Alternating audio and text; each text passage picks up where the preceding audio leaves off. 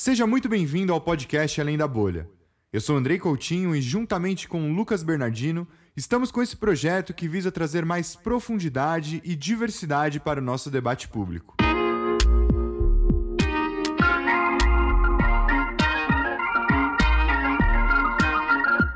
E na nossa temporada inaugural, nós falaremos sobre religiões em tempos de ódio.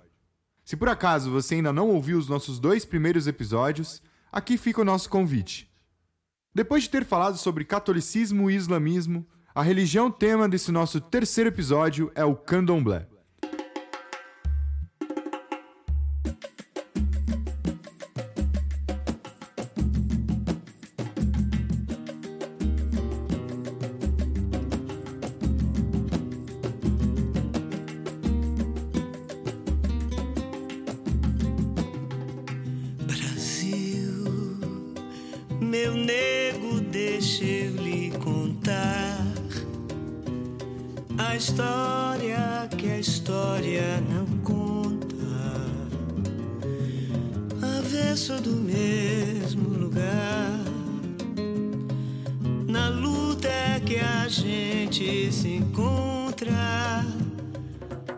Maria Bethânia interpretando Histórias para Ninar Gente Grande, samba enredo campeão carioca de 2019 pela Estação Primeira de Mangueira, nós iniciamos os trabalhos desse nosso novo episódio. Há quem diga que a nossa Constituição Cidadã, criada em 1988, trouxe um pouco mais de pluralidade e liberdade para todas as pessoas. Porém, esse país que viveu por mais de 380 anos cometendo um dos maiores crimes da história da humanidade, que no caso foi a escravidão, ainda encontra grandes dificuldades para deixar de ser uma sociedade de status colonial. Por mais que o artigo 5 da nossa Constituição diga que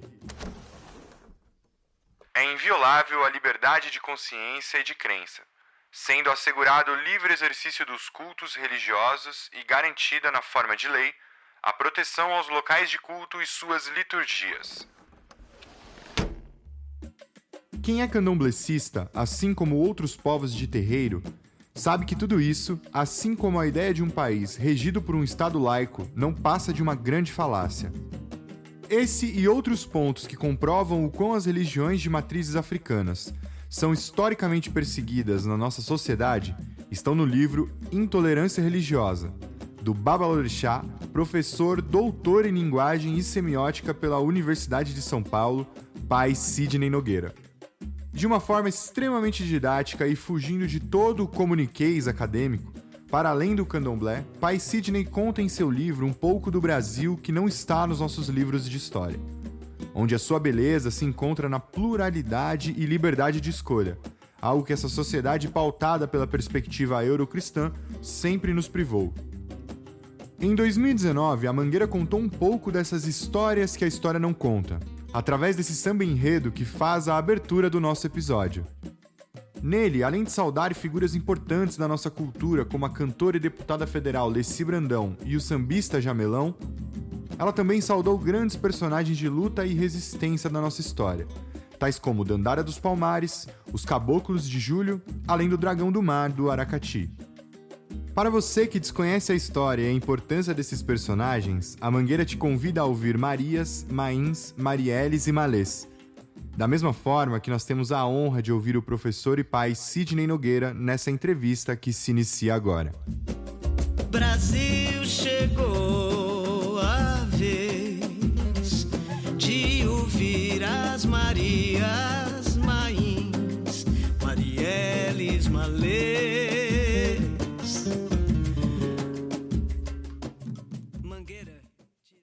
Bom estar aqui mais uma vez nesse nosso terceiro episódio e dessa vez vamos falar sobre o candomblé. É muito importante que essa nossa primeira temporada fale sobre religiões em tempos de ódio e um momento como esse que passamos. Então, uh, nada mais e nada menos do que trazer uma pessoa muito especial que a gente já apresentou aqui no início, mas que eu vou deixar que se apresente agora, que eu conheci também recentemente e tive a oportunidade de estudar um pouco sobre essa pessoa tão incrível que é o professor Sidney. É, inclusive em algumas participações dele no YouTube, acho que uma das primeiras coisas que eu vi foi o vídeo do Quebrando Tabu que passou na GNT, que é um pouco mais antigo, que ele participa. e fala algumas coisas que são muito interessantes sobre o mito da meritocracia e sobre uh, como o Estado laico talvez não seja tão laico assim, e acho que a gente vai acabar passando um pouquinho sobre isso hoje, tá? Então, uh, professor, por favor, se apresente para as pessoas que estão nos ouvindo aqui, uh, conte um pouquinho sobre você, sua história, da forma que o senhor preferir, e a gente segue aqui na nossa entrevista. Obrigado pelo, pelo convite, estou muito animado, ó, a animação. Estou muito animado por estar aqui com vocês, com com Lucas, com Andrei, com o Danilo, e me interessa muito, não é? Quer dizer, essa partilha, essa troca, troca de encruzilhada, partilha de encruzilhada, vamos entender um pouco melhor o que é essa história que eu sempre falo da encruzilhada. Bom, eu eu eu sou Babalorixá, eu sou filho de Xangô, sou Xangô, Uh, sou iniciado no candomblé desde os 16, 16 anos de idade. Eu, eu, sou de uma família de candomblé, eu tive o direito de nascer numa família de candomblé. Mamãe é Yalorixá e papai, um, um baiano semi-analfabeto, homem de Ogum, também de terreiro. Uh, sou professor, sou, sou, sou da área de semiótica e linguística geral mas eu acho que eu sou, sobretudo, uma existência, não é? Todos nós somos antes dos rótulos, todos nós somos existências, somos memórias existenciais. Então, eu gosto de me autodeclarar uma memória existencial. Professor, pai, obrigado é, pela sua presença aqui. Eu, nas últimas semanas, eu fui atrás dos seus conteúdos, tanto em vídeos quanto o, o seu livro. É, por mais que eu me considere uma pessoa antenada, eu percebi o quanto me falta conhecimento sobre histórias importantes da nossa história, né? Com a música da, da Mangueira, de dois anos atrás, falava a história que a história não conta. E, e eu fiquei muito feliz de ler é, o seu livro e perceber que ali é, talvez como um homem branco é, de que, que seguiu uma religião é, cristã, eurocentrista durante muito tempo, que hoje está aí, né, é, pelo mundo, é, estudando mais sobre, sobre as religiões em si, pela primeira vez eu percebi o quanto. É, pela primeira vez eu ouvi falar sobre as religiões de matrizes africanas, especificamente sobre o candomblé, vindo de uma pessoa que, que, que é uma autoridade no assunto, que tem, que tem o direito de fala e o quanto a sua visão em relação a não só em relação às religiões, a história da a, e as histórias das religiões, mas em si, em geral, na, na, nossa sociedade. Isso, tipo, essa semana meio que me abriu muito a minha mente.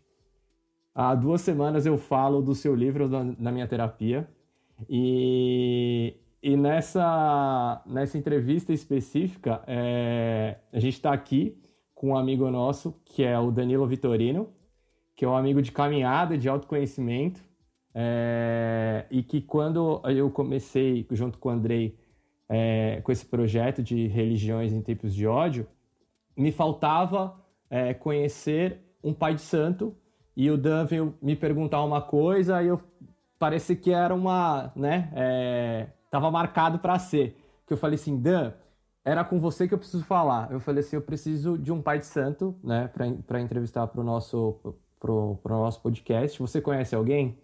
E aí ele indicou você, né? Ele falou, tem o professor Sidney, que ele é meu pai e tal. Deu as ótimas referências, enfim. É... E Dan, eu queria que você é, se apresentasse, quem é você, né? E falasse um pouco também da sua trajetória, porque ela é muito importante não só é, aqui para essa, essa história que a gente está contando, assim como para mim, né? Você sabe muito bem disso. Querido. Boa tarde, eu sou Danilo Vitorino. Antes de nada mais, novamente, sua bênção, babá. Uma honra para mim estar aqui na presença do senhor. Obrigado, Lucas. Obrigado, Andrei. Eu trabalho algum tempo com desenvolvimento de pessoas. Foi quando eu conheci Lucas, né? E a partir dali é, muitos dos nossos questionamentos começaram a nos aproximar, eu diria, e há algum tempo eu tenho trabalhando com consultorias de diversidade e inclusão. É, o que isso tem a ver com candomblé? Né? Eu, por muito tempo, caminhei em uma outra religião de matriz afro, é, que é Umbanda, e chegou um dado momento que eu comecei a perceber algumas coisas que eu falava, gente, eu, eu sinto falta desse resgate, dessa retomada das minhas raízes, é, desse aprofundamento sobre a minha própria negritude, que só se, só se tornou mais possível dentro do terreiro de candomblé. É, eu sou iniciado em candomblé há dois anos, aproximadamente, e de lá para cá eu tenho buscado, uh, enfim, olhar mais para essa parte da história que não é falada, né, e que só talvez possa ser acessada e compreendida dentro de um terreiro. Então, foi muito legal a gente ter tido essa troca semanas atrás e hoje estamos aqui para bater esse papo. Estou muito feliz, cara. Estou muito feliz, na boa. a gente agradece, Dan. Obrigado, de verdade. Professor, começando com essa com a nossa entrevista, uh, né, a gente tem como ideia dar uma explicar é, uma contextualizada maior sobre qual é a religião, o, os princípios dessa religião, né, no, nas primeiras perguntas. E eu gostaria muito de saber quais são os princípios do candomblé. Então, olha só, o, o candomblé é uma, é, uma, é uma religião brasileira, não é? Quer dizer, ele, na verdade, trata-se de um movimento cultural que ressignifica, não é, práticas ancestrais, não é, negro ancestrais do, do continente africano. No caso, não é, dos escravizados é, que vieram para o Brasil, não é? E eu gosto sempre de pontuar, quer dizer, por que que o candomblé nasce, não é? Uh, o candomblé nasce porque os escravizados, vale lembrar que o Brasil escravizou de 5 a 6 milhões de pretos e pretas. Vale lembrar que a escravidão não foi um romance, nem um convite, quer dizer, a escravidão é o segundo projeto genocida do Brasil. O primeiro foi com os povos originários que nós chamamos de indígena. Esse foi o primeiro projeto genocida do Brasil. O Brasil é um grande projeto genocida. O primeiro projeto genocida foi a invasão do Brasil, porque o Brasil não foi descoberto, porque se eu entro na sua casa, você já tem a sua esposa, você já tem o seu jeito de viver, a sua cultura, e eu entro na sua casa, eu falo, ai, Achei a sua casa? Não, a sua casa já existe e eu a invadi. Portanto, é invasão. Esse é o primeiro projeto genocida do Brasil, a invasão do Brasil e a escravização dos povos originários. O segundo projeto genocida foi a escravidão né, de, de pretos e pretas. E aí o que acontece, Lucas? Ah, ah, esses escravizados, eles precisavam, eles foram destituídos de humanidade, destituídos de cultura, destituídos da sua língua, não é? Destituídos, não é, da sua existência. Então, eles precisavam criar um, um movimento de retorno ao às suas origens é, africanas. E aí surge o candomblé, porque todo mundo aqui já deve ter ouvido falar pai de santo, mãe de santo. Por que, que é pai de santo e mãe de santo? Porque essa autoridade civilizatória agregava um lugar que não existia mais entre as famílias escravizadas, porque a mulher ela foi lá para dentro da casa grande servir a sinhás e João José Reis nos diz que as mulheres escravizadas não sofreram menos de 10 estupros durante o período da escravização. Os homens com serviço braçal e a vida útil, a vida útil dos escravizados, ela não durava mais de 15 anos. Em 15 anos, eles já estavam aleijados, já estavam doentes, já estavam sem condições de, de, de trabalho braçal. Isso não está no livro didático.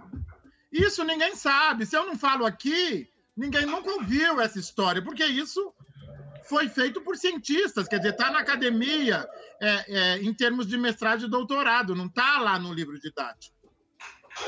Então, o candomblé, não é? quer dizer, as tradições de matriz africana, que nós chamamos de religião, nasce, né, esse lugar de pai de santo, mãe de santo, nasce para que os escravizados tenham um pai, uma mãe, que possa, em alguma medida, aglutinar a dispersão familiar gerada pela violência e retorná-los, não é, metaforicamente, ao continente africano. Quais são os princípios do candomblé? Quais são os princípios das tradições é, diaspóricas chamadas de religiosas no Brasil? A vida, porque eles precisavam sobreviver. Quer dizer, não foi ontem que o candomblé foi forjado. Ele foi forjado no século XVI, XVII, em meio ao escravismo. Então, a vida, a sanidade mental, porque era o que os escravizados tinham que garantir. Proteção contra a violência, porque eles tinham que, que, que, que, que se proteger da violência, da tortura, das chibatadas. Saúde, porque não era difícil adoecer. Não era difícil, você não tinha infraestrutura, você não tinha é, é, é, condições mínimas é, de higiene, de alimentação, saúde, não é?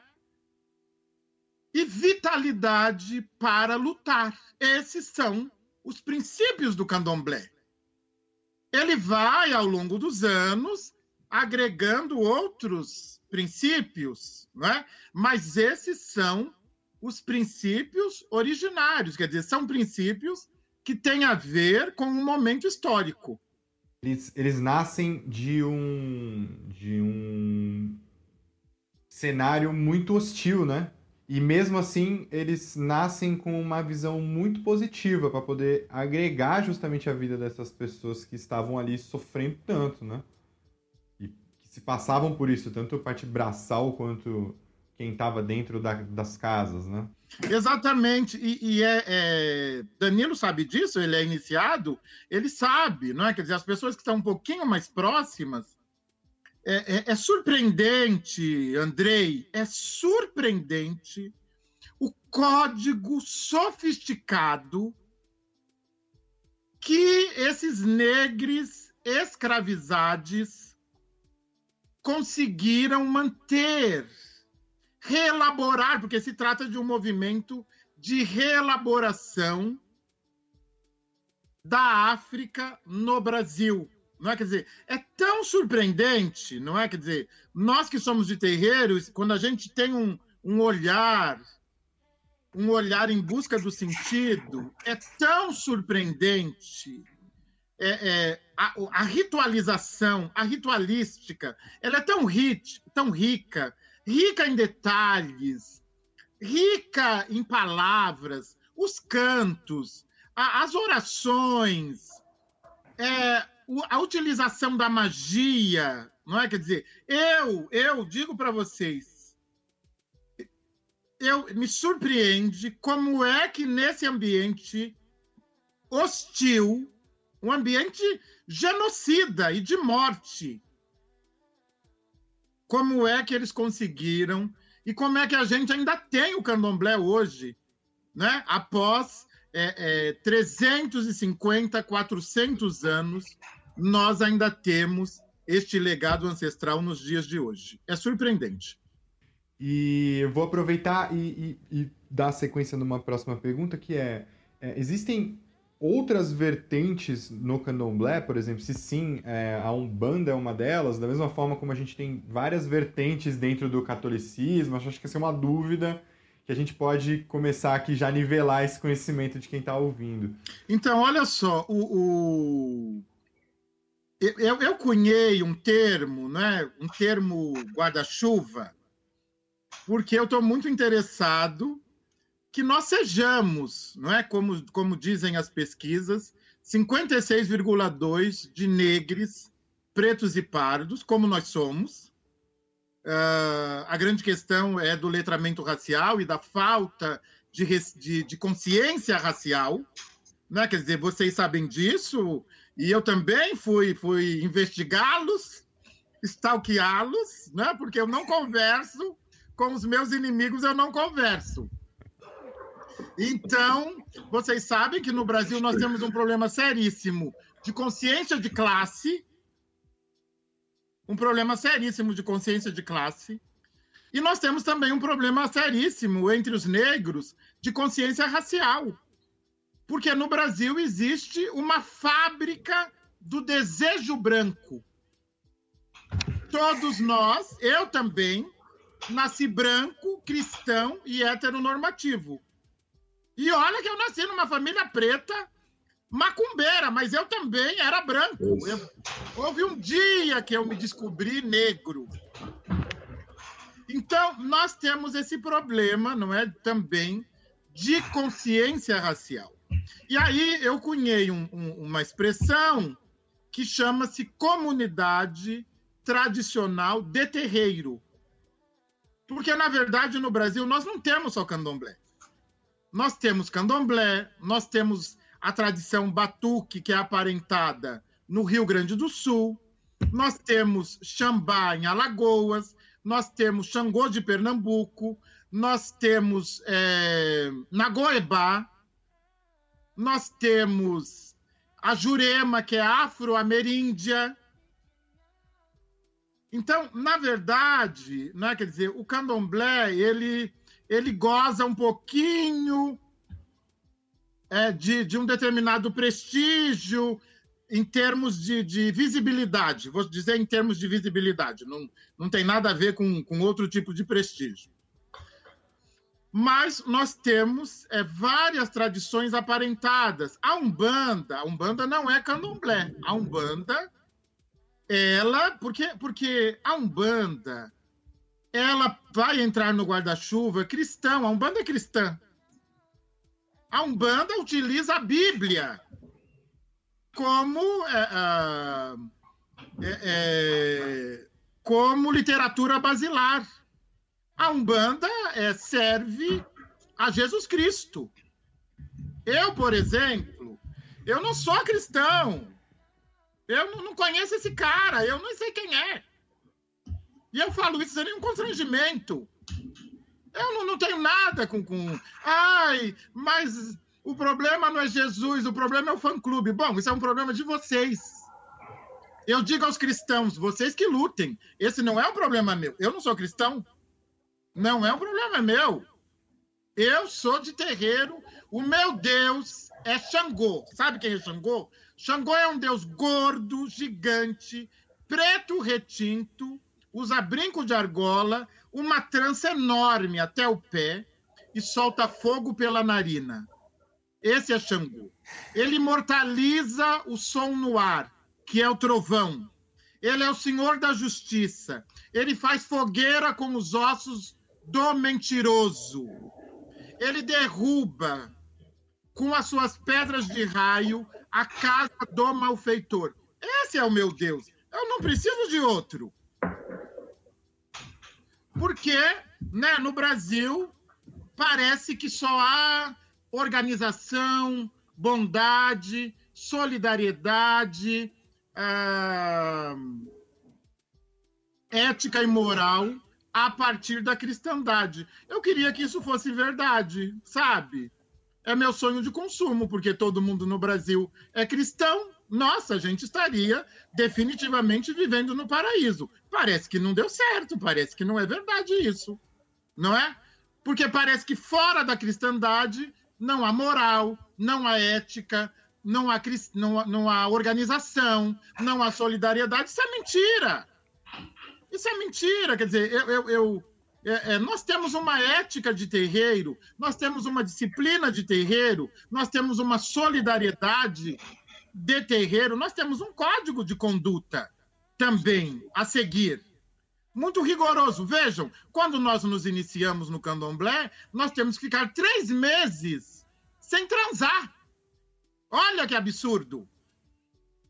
Três meses sem transar pra, para garantir a autofidelidade do axé recebido, como forma de respeito a quem contigo, contigo dividiu a sua força vital e a sua magia, porque nós sabemos o quanto sexo é troca, é também magia. As pessoas não sabem, elas acham que a gente não é nem, é, nem ser humano, não sei o que elas pensam de nós, não é?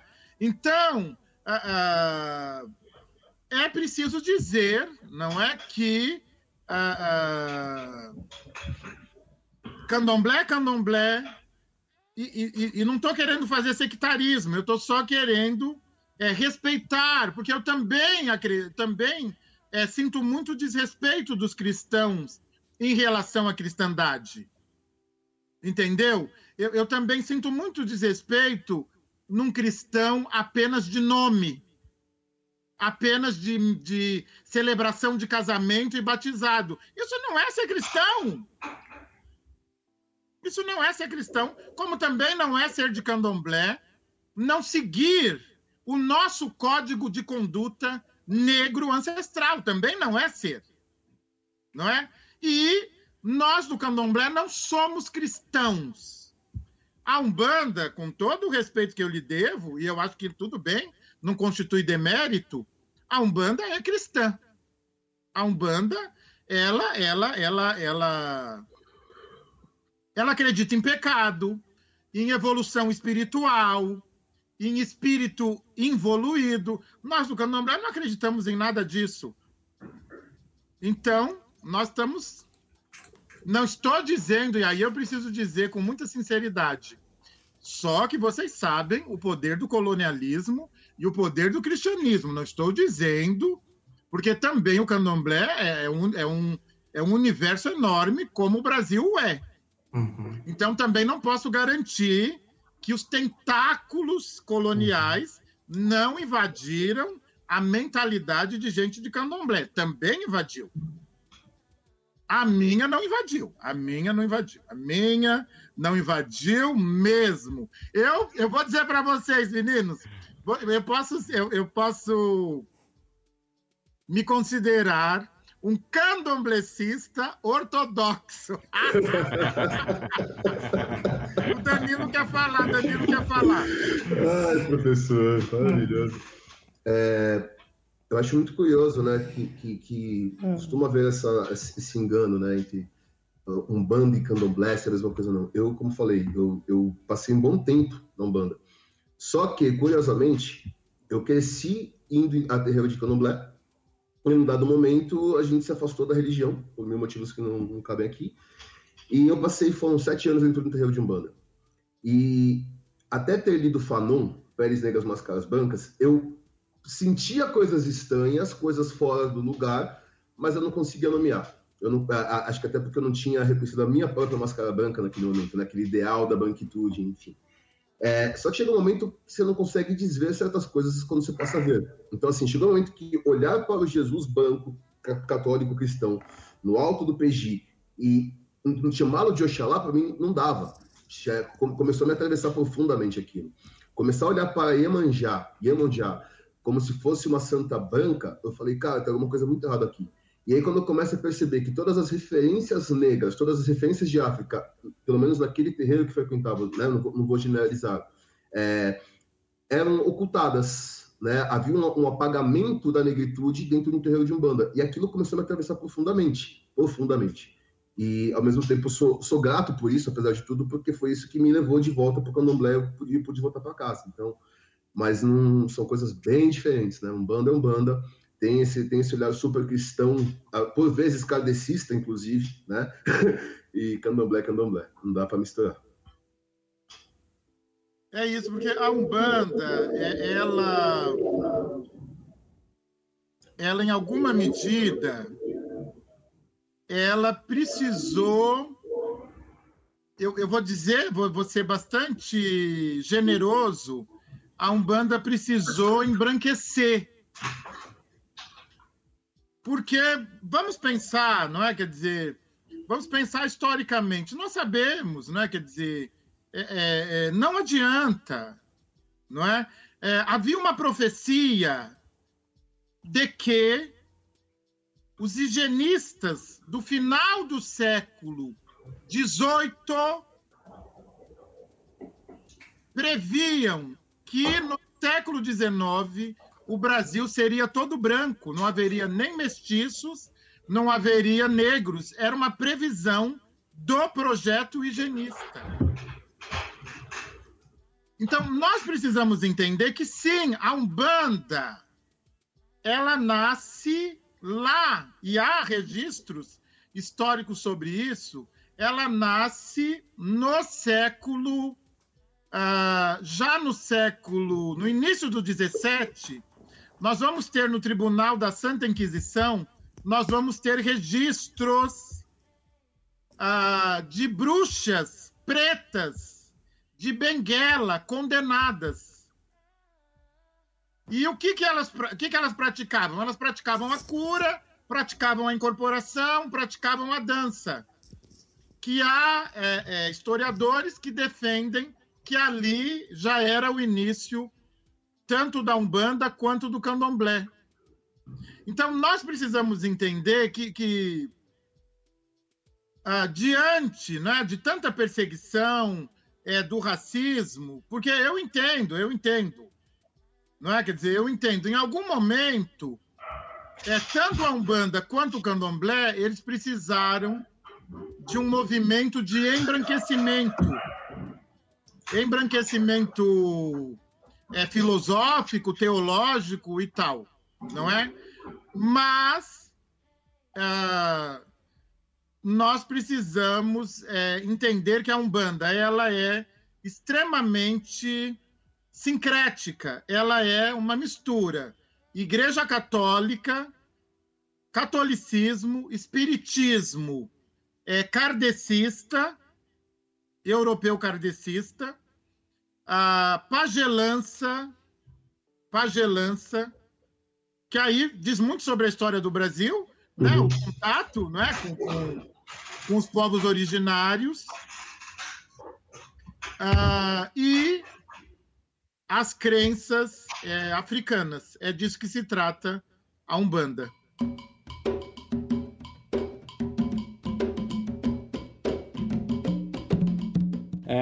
Perfeito, professor. Eu, eu tinha lido é, sobre essa questão da Umbanda no seu livro e eu, eu fiquei assim. Meu Deus, o que está acontecendo? De onde vem esse meu conhecimento? Quero dizer, esse, ou seja, eu não tenho conhecimento sobre nada, porque, né, enfim. É, mas você falou há pouco sobre a escravidão, né, sobre o projeto genocida que é esse país, né? Esse país é um projeto genocida, né? E, e, a escravidão ela trouxe várias rupturas e atrasos em relação aos povos e suas respectivas ancestralidades.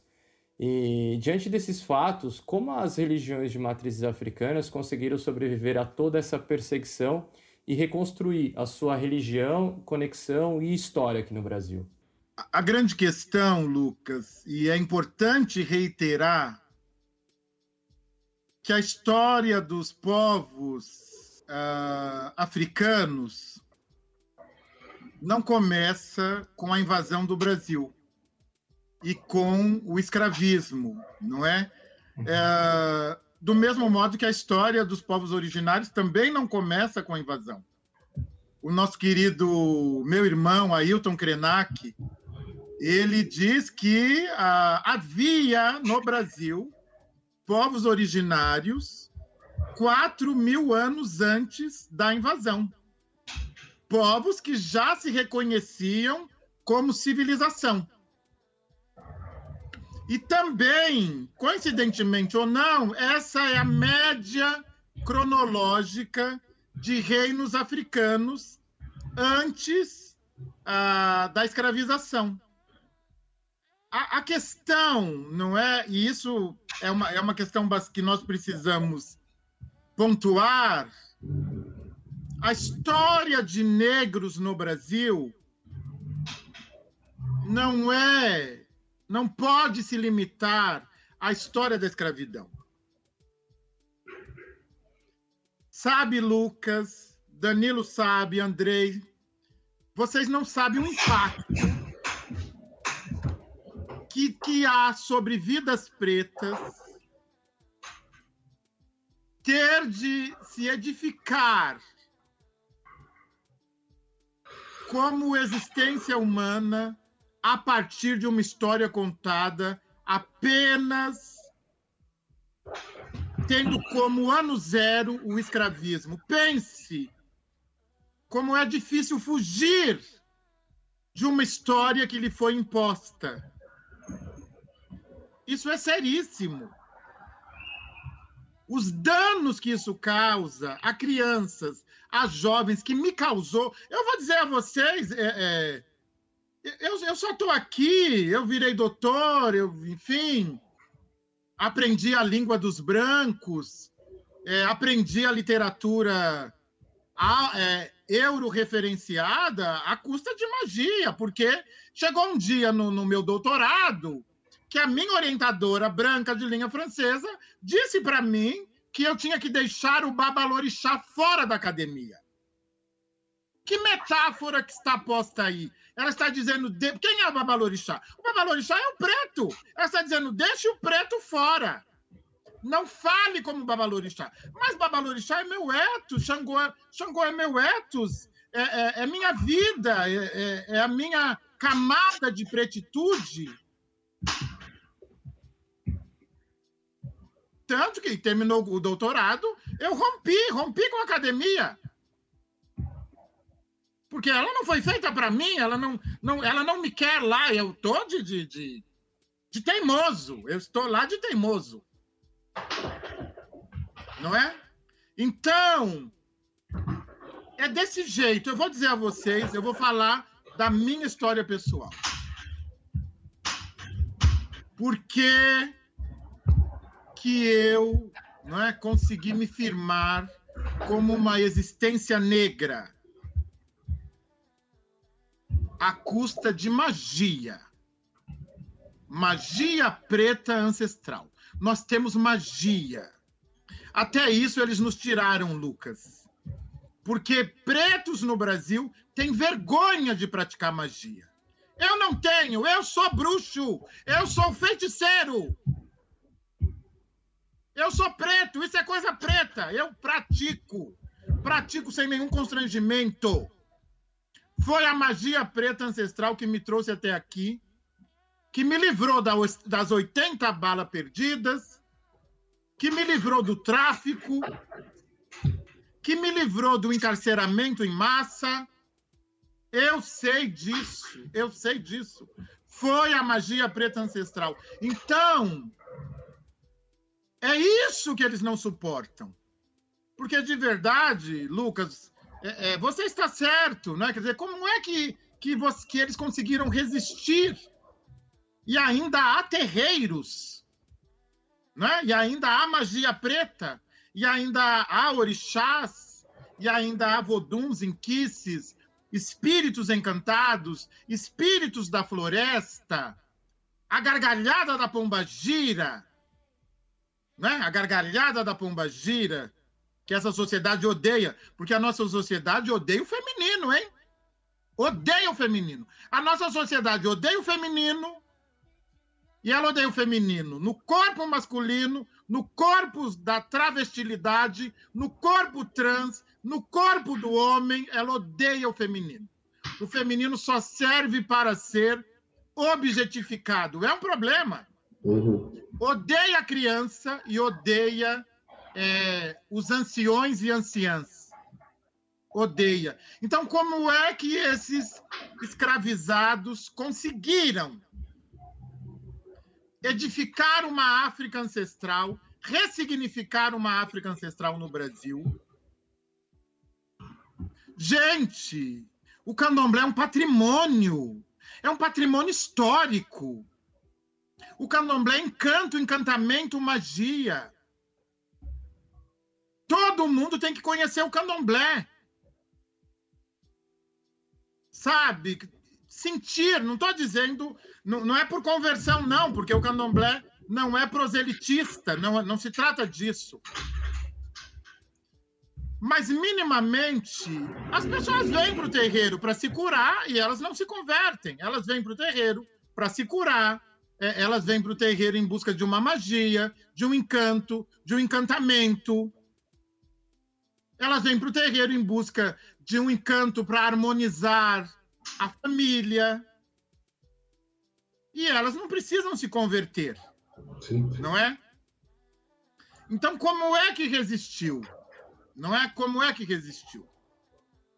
Nós estamos falando, Lucas, de, de uma força ancestral do berço do mundo. Professor, eu lembro que na minha pós, eu ouvi. Eh, você está falando sobre academia e tal, e me veio uma, uma lembrança aqui. É, e olha, eu, eu, eu nunca tinha parado para. É, você falou e me veio essa lembrança de um professor específico falando que o berço da humanidade era a África. Porém, é, o berço da evolução humana era a Europa. E isso, isso eu ouvi, e era um dos porquês para dizer que, devido à evolução que a Europa tinha, o norte era sempre muito mais evoluído do que o sul. Ah, eu, eu sei. Enfim, eu, pode falar, daí eu. Só que essas mesmas pessoas se esquecem que o Egito fica na África, né? Egito fica em África, né? E o nível de evolução que a, civilização egípcia conseguiu e o impacto que isso tem até hoje no nosso mundo é africano, é tecnologia africana mas essas pessoas elas escolhem olhar para a Europa como berço de tudo para desconsiderar. Até mesmo, né, nem como a gente ouvir que o Egito foi construído por alienígenas, porque é muito mais fácil a gente atribuir extraterrestres a, a esse nível de sofisticação e tecnologia do que assumir que uma pessoa preta foi lá e fez isso, não é mesmo? E também, Lucas, porque é o seguinte, eu sei o que ele está fazendo. Bom, primeiro é racismo, ponto. Primeira Total. coisa... Já começa, começa por aí. Já... Descarado ainda por cima. Primeiro é racismo. Segundo, que quando ele olha para o continente africano e para os pretos, ele só imediatamente a associação semântica é escravidão. Uhum. Escravidão, uhum. olha, escravo não produz ciência, tecnologia, né? Então, racismo um olhar limitado ao escravismo, e eu vou dizer a vocês, Aimé Césaire, ele diz o seguinte: a Europa é indefensável. A Europa é indefensável. Neste exato momento,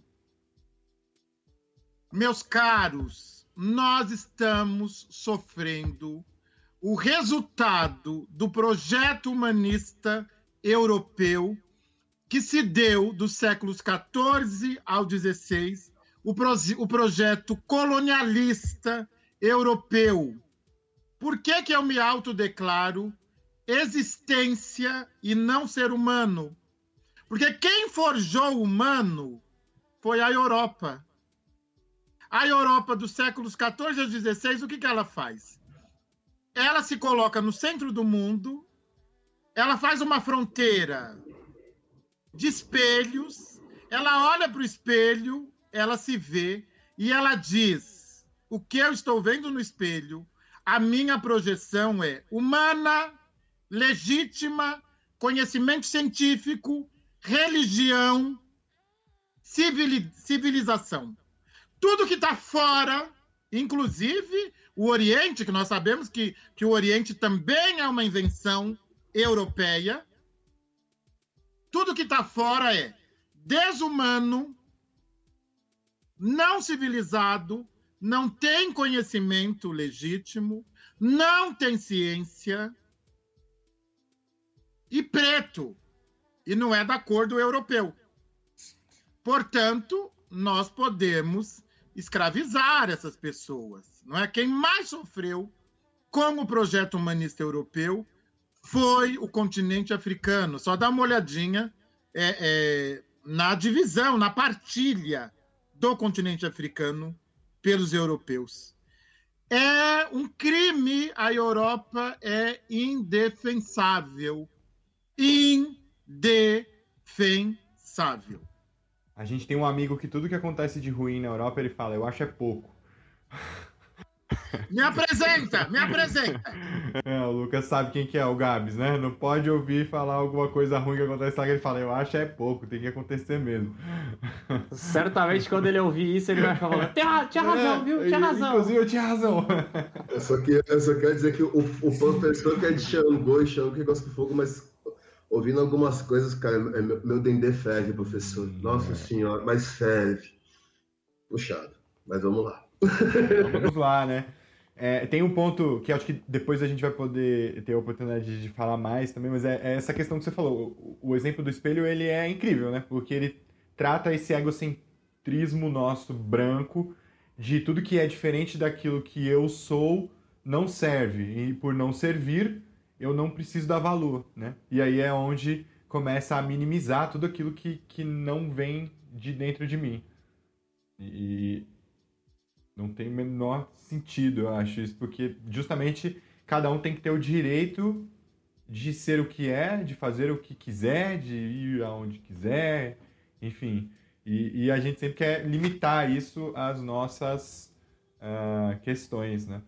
Então, mas assim, vamos seguir, aproveitar aqui então agora uh, e falar um pouquinho. Eu sou formado em publicidade e comunicação e, e, e, falar um pouquinho dessa questão de semiótica que o senhor traz em algumas entrevistas, em especial uma delas que é do canal Glamurama no YouTube. E lá você fala o quanto as religiões uh, de matrizes africanas se comunicam através de arquétipos. Né? É, isso faz com que os seus respectivos seguidores consigam entender melhor essa mensagem das religiões em si é, facilitando essa conexão entre as suas entidades e os seus orixás, ou seja, cada orixá está representado por um arquétipo, contribui para essa proximidade com, com as pessoas? Então, olha só, eu, eu, eu já mudei de ideia. Ô, oh, coisa boa. Que coisa boa, chegamos no momento certo, então, aqui. Eu já mudei de ideia, não é porque. Mas não, não é nada grave é, é, nós sabemos, né? Quer dizer, é, é porque eu estou muito interessado, né? Quer dizer, eu tenho me, me autodeclarado é, um pensador decolonial, não é? Hoje nós temos esses termos, né? Estão muito presentes: é, descolonização, decolonialidade, contracolonialidade. Bom, a, a, a descolonização, não é? Ela é alguma coisa que se dá num determinado momento, ela já está num, num determinado ponto, e, e, e, quando as pessoas, é, um determinado grupo, não é, se reconhece é, colonizado, você tem a descolonização. A decolonialidade, que é, que é, que é que é a linha de pensamento na qual eu me enquadro, ela é contínua. Então, eu sou um pensador decolonial porque todo o meu pensamento passa é, efetivamente por não me pensar é, como uma projeção ou espelhamento do colonizador. Eu não quero me parecer com o colonizador. Eu não quero nada do colonizador. Né? Na verdade, eu quero alguma coisa, mas eu não vou dizer aqui. Eu já estou com, com, cinco processos nas costas. No mínimo Por conta das minhas declarações. Então, eu, eu até quero, mas eu não vou dizer. Fica reticências. Bom, então, o que, que acontece? Ah porque tem isso também, o preto ele não pode se posicionar, ele não pode falar, ele tem que seguir com o mito da democracia racial, com o mito da cordialidade, é, qualquer posicionamento negro é sempre interpretado como radical, como raivoso, é, como exagerado. Né? Ainda tem mais essa, a gente não pode, não pode se posicionar, não é? Então, uh, o que, que acontece? Por que, que eu estou falando que eu, que eu já mudei? É, é, precisamos entender, né? Todo mundo sabe que a noção de, de arquétipo é junguiana e ela é datada, né? Quer dizer, é uma noção datada, né? Quer dizer, é uma noção é, datada e é euro-referenciada. É uma noção euro-referenciada. E aí eu fiz um deslocamento, não estou invalidando de modo algum, que eu não vou invalidar, eu, eu até gosto. Acho que o diálogo é possível, mas o que acontece? Os orixás, os voduns, os inquices, os pretos velhos, os caboclos, as pombagiras têm uma natureza. Vamos chamar de natureza. Né? O que o Jung chama de arquétipo, eu estou chamando de natureza. Não é? Quer dizer, a natureza de Xangô é essa natureza aqui que vos fala. Já dá para fazer um, um, um, desenho né? dessa, dessa natureza, dá para fazer, dá para traçar um perfil. Então, o que, que acontece? É, os orixás, é, eles têm uma natureza, não é? Então, por exemplo, Ogum. Qual é a natureza de Ogum? Ogum é herói civilizatório, é um líder, é um grande líder, ele é um guerreiro. Xangô, qual é a natureza de Xangô? É a natureza da justiça, da verdade, da ética. Ah, Oxum, qual é a natureza de Oxum? A natureza de Oxum é a natureza do alto amor, do alto afeto, do afeto, da autoestima mas também é uma, é uma natureza política. A natureza de Emanjá, tão conhecida. A natureza de Emanjá é a natureza da maternagem, da maternidade. Então, uh, eu penso que essa, essa noção de natureza imediatamente dialoga com a noção é, de arquétipo, não é? Quer dizer, de, uh, de um tipo universal. Bom, se nós todos viemos do continente africano e essa cultura da qual estou falando é de matriz civilizatória africana, não é? A gente pode falar assim num tipo, num, num grande guarda-chuva, né? que to a todos nós estamos, em alguma medida, é, associados. Na cultura de terreiro, nós acreditamos que estamos numa jornada mítico-ancestral. O que isso quer dizer? Quer dizer que todos nós somos existências mitológicas e a mitologia não é balela, a mitologia é sistema cultural de organização e de atribuição de significado à vida. Não é bobeira a mitologia. Mitologia é, é, é, é algo poderoso, não é? Então, nós estamos numa jornada nós somos existências e nós estamos numa jornada mítico, revivendo. Eu, por exemplo, estou revivendo a mitologia de Xangô. Eu, eu vou retomar porque as pessoas acham que nós não temos ética. Eu não posso mentir. Eu sou filho de Xangô. Xangô é o senhor da ética, da justiça e da verdade. Eu não posso causar, causar, causar mal a outrem eu não posso, eu sou Xangô. Porque Xangô, que, que, que me constitui, vai se afastar de mim. E ao ser Xangô, eu estou somado a um universo de pessoas de Xangô, porque também é, é, eu me somo a essa natureza é, xangoística. Então, a um só tempo, todos nós estamos é, é, numa jornada, uma jornada mítico, mítica e uma jornada ancestral. Porque nós estamos, em alguma medida, nos somando a memórias existenciais. Não é? Então, eu, desde que eu me iniciei em Xangô, eu me iniciei muito cedo, gostaria de ter me iniciado mais cedo ainda. Me iniciei aos 16 anos de idade. Ainda me iniciei muito cedo, porque isso foi lá atrás, quando o racismo era muito pior. E desde que eu me iniciei, o que, que eu tenho feito? Eu tenho tentado ser Xangô.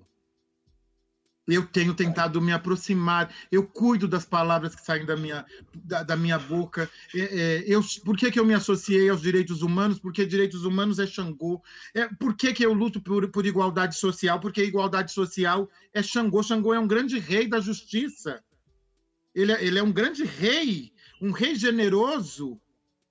Não é? Quer dizer, ele, ele destrói a casa do malfeitor com, com com o seu é, com as suas pedras de raio que são chamadas Edumará. Ele vejam, eu já falei esse provérbio, Xangô faz fogueira com os ossos do mentiroso. Eu sou de Xangô, eu não posso, meu osso não pode servir de lenha para Xangô. Eu tenho que dar orgulho a Xangô, eu tenho que honrar Xangô. Por que, que eu estou falando isso, Lucas, Andrei? Porque as pessoas não sabem sobre a nossa ética, sobre o nosso. Nós temos um código de conduta, porque as pessoas acham que, que, que, que, que candomblé é, faz o que quer, ah, vive do jeito que quer, mata quem quiser. Bom, matar a gente pode. Mas os inimigos podem matar. Mas não é desse jeito, não é assim, bagunçado. Não é? Quer dizer, é uma cultura, não é? E como uma cultura tem um código de conduta, tem disciplina, tem organização, não é? Tem tem tem hábitos, não é? Então, uh, uh, eu acho importante marcar esse território. Pouca gente fala sobre isso.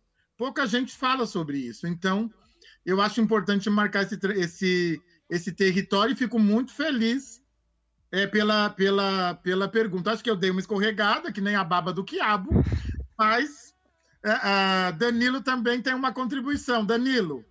Professor, é... eu me lembro quando, quando, quando voltei a me reaproximar de candomblé, né, uma das coisas que eu via era justamente a, a ideia de respeitar a natureza né, como, como todo, entendendo o meu lugar em relação à natureza, o lugar do ser humano, né, junto da natureza. Eu via muito também quando se falava sobre em África a importância que se tem de ser uma pessoa de bom caráter. E, inclusive, até essa convocação, a responsabilidade de candomblé traz, né? É, por termos uma conduta de bom caráter, isso possibilita que o Orixá fique cada vez mais perto de nós. Se temos uma, uma conduta de mau caráter, o Orixá se distancia de nós.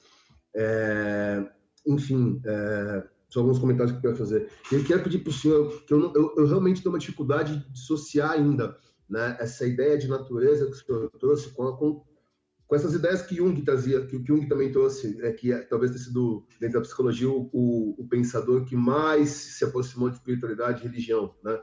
É, o senhor poderia falar um pouco para nós, que somos leigos, eu aqui, e a hoje tudo, fosse, fosse de tudo, se o senhor poderia falar um pouquinho para nós sobre OI, em relação a, a, isso que a gente entende como ancestralidade, como. Enfim, o senhor, se o senhor se sentir à vontade, por gentileza. Então, é, nós temos, não é? Nós temos, Lucas, Andrei, nós temos uma divindade além dos orixás conhecidos, que todo mundo conhece, né? Ogum, Xangô, Iemanjá, Exu, todo mundo conhece. Nós temos uma divindade pessoal que é Ori.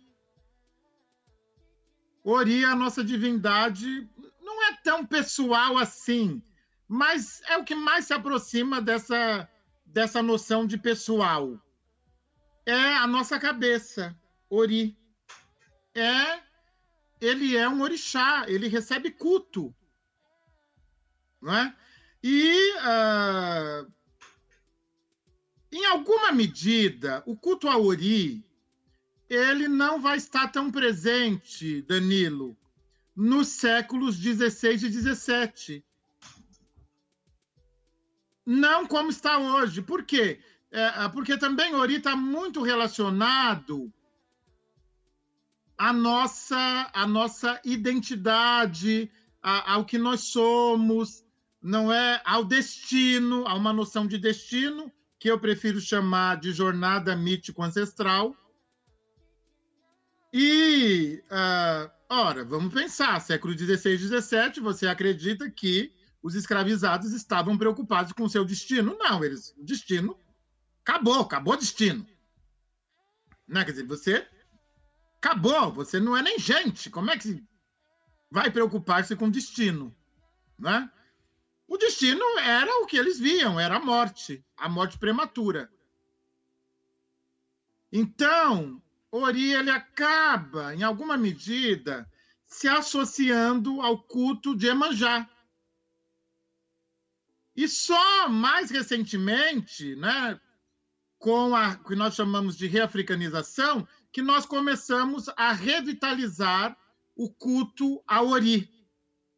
E, de verdade, nós nunca precisamos tanto do culto a Ori, porque nós sabemos o quanto as pessoas estão mentalmente adoecidas. Não é? Quer dizer, esse essa enxurrada de sociopatas, de psicopatas que nós temos assistido é adoecimento de Ori, é adoecimento da cabeça, não é?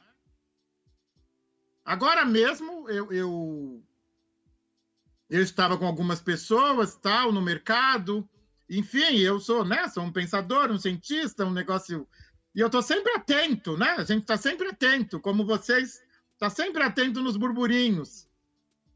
E ainda algumas pessoas dizendo: ah, que absurdo é, é, o lockdown, ah, que absurdo fechar as coisas, é, é que absurdo. Mas a pessoa não está falando, mas que absurdo não ter vacinas. Quer dizer, me parece que é o foco, né? Quer dizer, é um problema também de foco, né? Quer dizer, é um problema de, de, é, é, é, de foco. Sim, nós sabemos que, que esse lockdown mal feito, né? O quanto ele prejudica é, os, os microempresários, os trabalhadores, os serviços, né? Quer dizer, é, o, o, os que oferecem serviços, nós sabemos, não é? Mas o que é pior, sabe, Lucas, é, é Danilo e Andrei, sabe? Uh, eu, eu começo a observar não só a naturalização da morte, isso já está posto no Brasil, a naturalização da morte, mas eu começo a observar um nível assustador de sociopatia. Porque eu vou falar para vocês, se eu começar a falar muito sobre os 400 mil mortos e sobre. Eu, daqui a pouco eu estou chorando, juro para vocês, eu, eu choro. E tem gente não que está celebrando, tá? Celebra ainda, ainda consegue. Não, eu Sim. sigo a minha vida é, tranquilamente. Por que, que eu estou falando isso? Porque isso certamente. E, e Danilo trouxe a noção de, de caráter, não é? De de bom caráter é uma outra divindade, é uma, o, o caráter é uma divindade feminina. Chama-se Iuá. Iuá. E aí você tem Iuá Pelé, que é o caráter suave, e você tem é, Iuá Bururu, que é o mau caráter. E Iuá Pelé, que é o caráter suave, não é, a tradução não é bom caráter, é caráter suave. Olha, olha que poesia que há nessa tradução. Porque o caráter suave, ele caminha de modo a não pisar sobre o solo pesadamente, de modo a prejudicar o solo por onde anda, o caráter suave. E o apelé é um caráter. É, existe um, um, um, uma frase que diz: uh, e o alopelé, o caráter deve caminhar suavemente. O que isso quer dizer? Não é? Quer dizer, quer dizer que o caráter não deve é, é, é, é, causar impactos negativos, não é? Na família, no outro, na esposa, no companheiro, na companheira, na professora, no professor. É isso. Essa é a ética de terreiro. Essa é a ética é, de terreiro. E Ori se fortalece é, por meio dessa divindade Iwa, que é o caráter.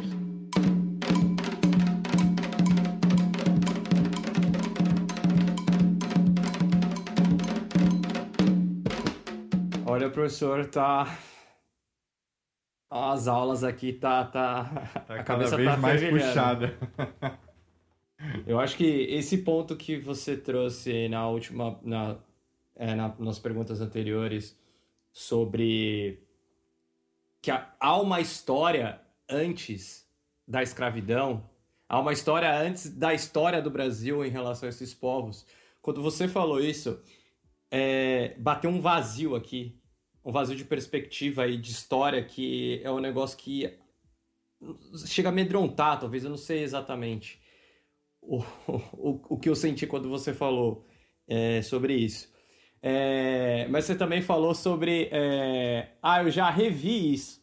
É, que, é, em relação ao vídeo da, da, que você deu no, a entrevista que você deu no canal Glamurama, pela perspectiva da semiótica, enfim.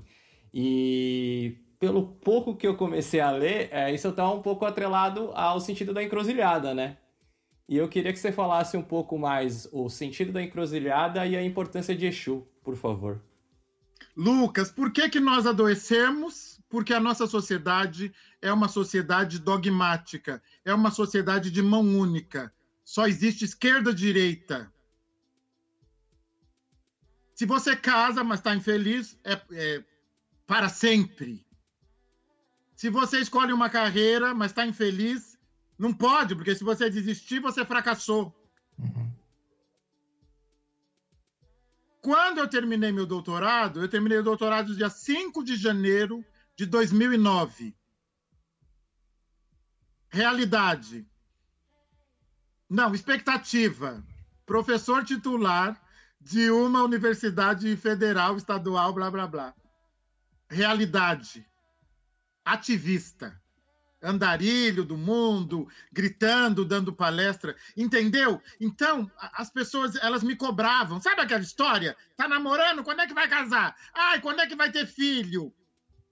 Sabe essa, essa palhaçada do dogma? Que isso é dogma. Não é? Quer dizer, isso é, é, é, é uma cultura anti-encruzilhada. Eu falei com muita naturalidade que eu revi, porque o que, que eu fiz? Eu voltei para encruzilhada, fui lá, olhei direto para o Jung, mortinho, e falei: Jung, eu estou achando que esse negócio não está falando tão bem com a cultura africana. Então é disso que se trata. Sabe?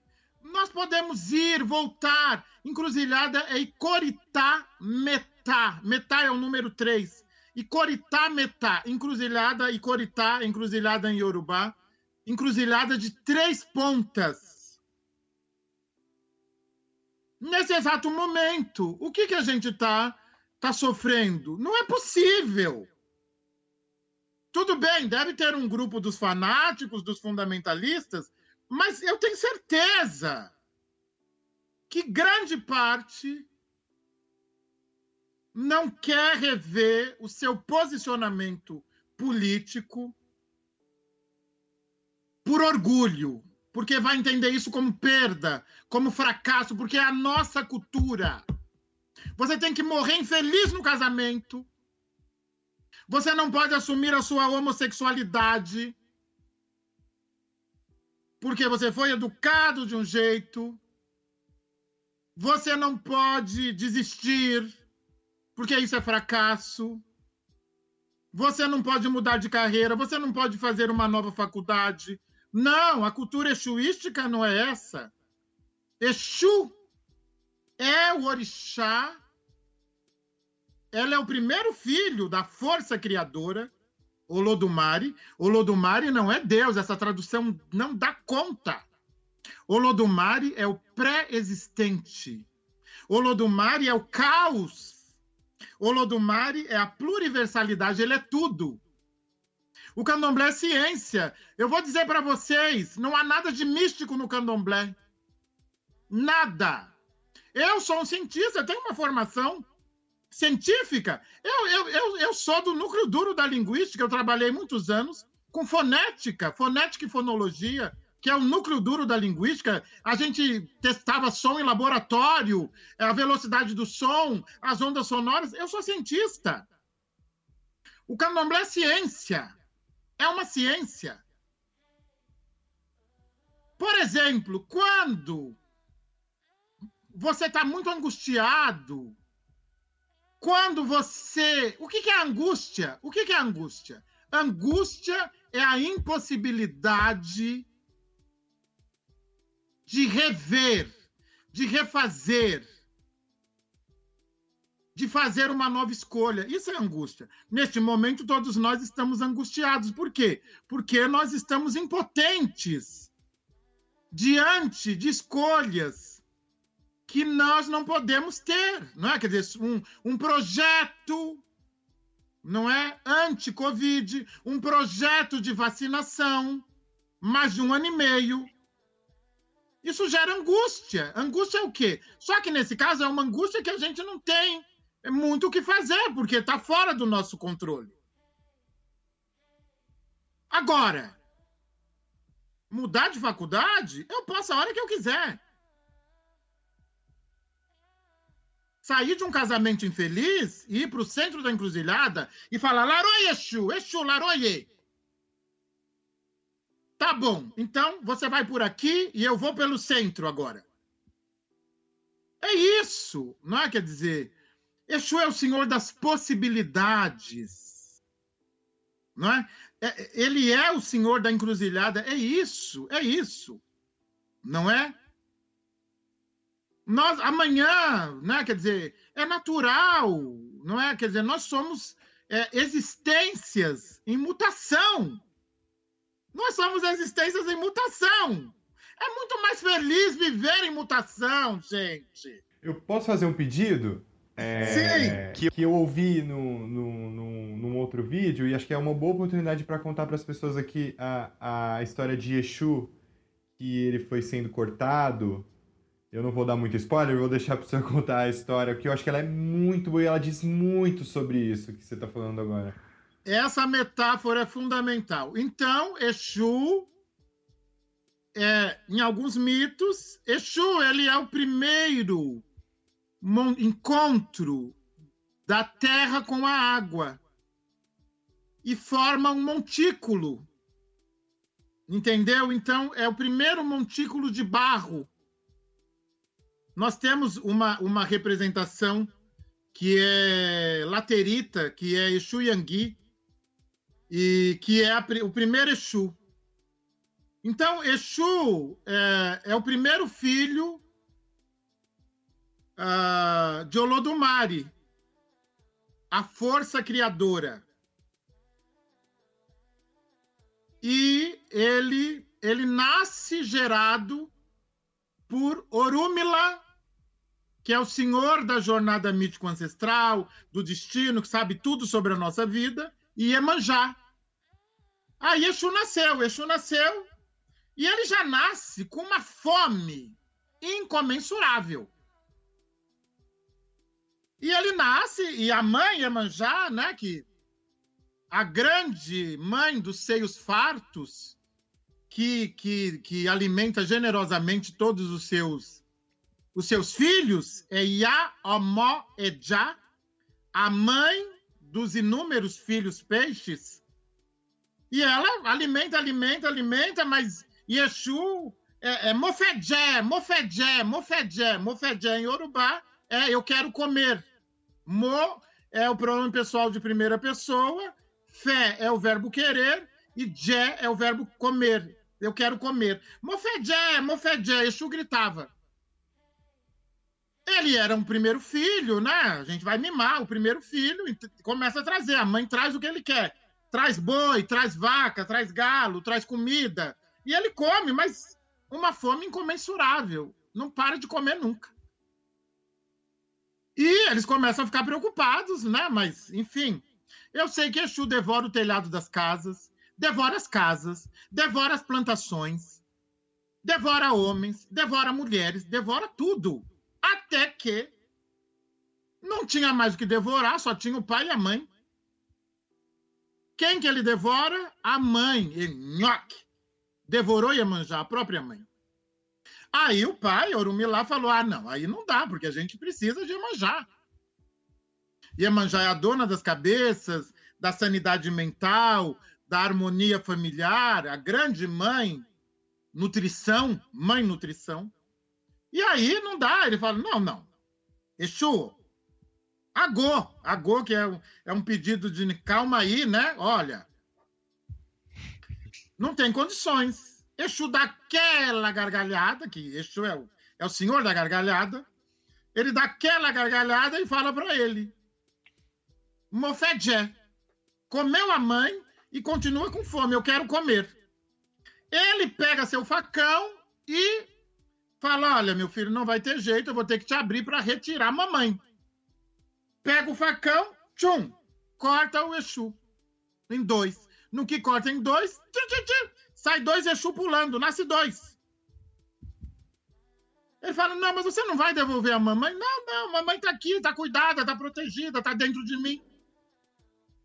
Aí ele corta, corta, corta, corta, corta e vai nascendo, nascendo, nascendo, nascendo, Exu, Exu, Exu, Exu pulando, pulando, pulando, Exu, vários Exuzinhos, até chegar em 200, e, 200 mais um. 200 mais um, não é 201.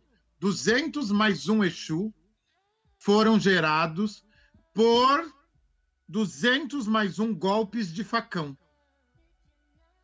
Aí Orumilá diz: Bom, então nós vamos ter que fazer um acordo. E adora acordo, ele é o senhor do mercado, ele adora trocas. Aqui onde nós estamos, né, no plano terrestre, aqui é um grande mercado. Existe um provérbio que diz: o Aie é a nossa casa. Não, o Orum é a nossa casa e o Aie é o mercado. Nós não estamos na nossa casa. Nós estamos no mercado, nós viemos aqui para viver, para trocar, sabe? A gente veio aqui para agitar a vida. Agitar, fazer muito, fazer até sangrar, sabe? Viver desesperadamente, caminhando com suavidade sempre, né? Com ética, com, com bom caráter. Mas dá para fazer isso com bom caráter também. Dá para agitar. Bom, porque fica parecendo que essas coisas são antagônicas, né? As pessoas têm tudo muito binário na cabeça. Bom, aí ele fala: bom, então tá bom, então vamos fazer da seguinte maneira. Uh, você será os meus olhos no Aie. Aie é aqui o mercado onde nós vivemos, o plano terrestre. E você vai poder habitar todos os seres vivos, plantas, animais, seres humanos, e, portanto, todos nós temos Exu dentro de nós. Todos nós somos Exu, todos nós temos Exu. Exu está, em nós. E quem é Exu? Exu é a negação do dogma, é a possibilidade, é a alegria, é a gargalhada, é o tesão, é o gozo, a libido, a fertilidade é tudo, né, que a sociedade odeia. É tudo que a sociedade odeia. E aí, né, como um bom mito, tem uma lição de Exu. Qual é a lição? Eu devorei, porque depois Exu regogita tudo, ele devolve. Depois que ele conseguiu o acordo, Ele devolve tudo, devolve a manjar, devolve as casas, devolve os homens, as mulheres, as plantas, ele vomita tudo de volta. E Exu, qual é a lição?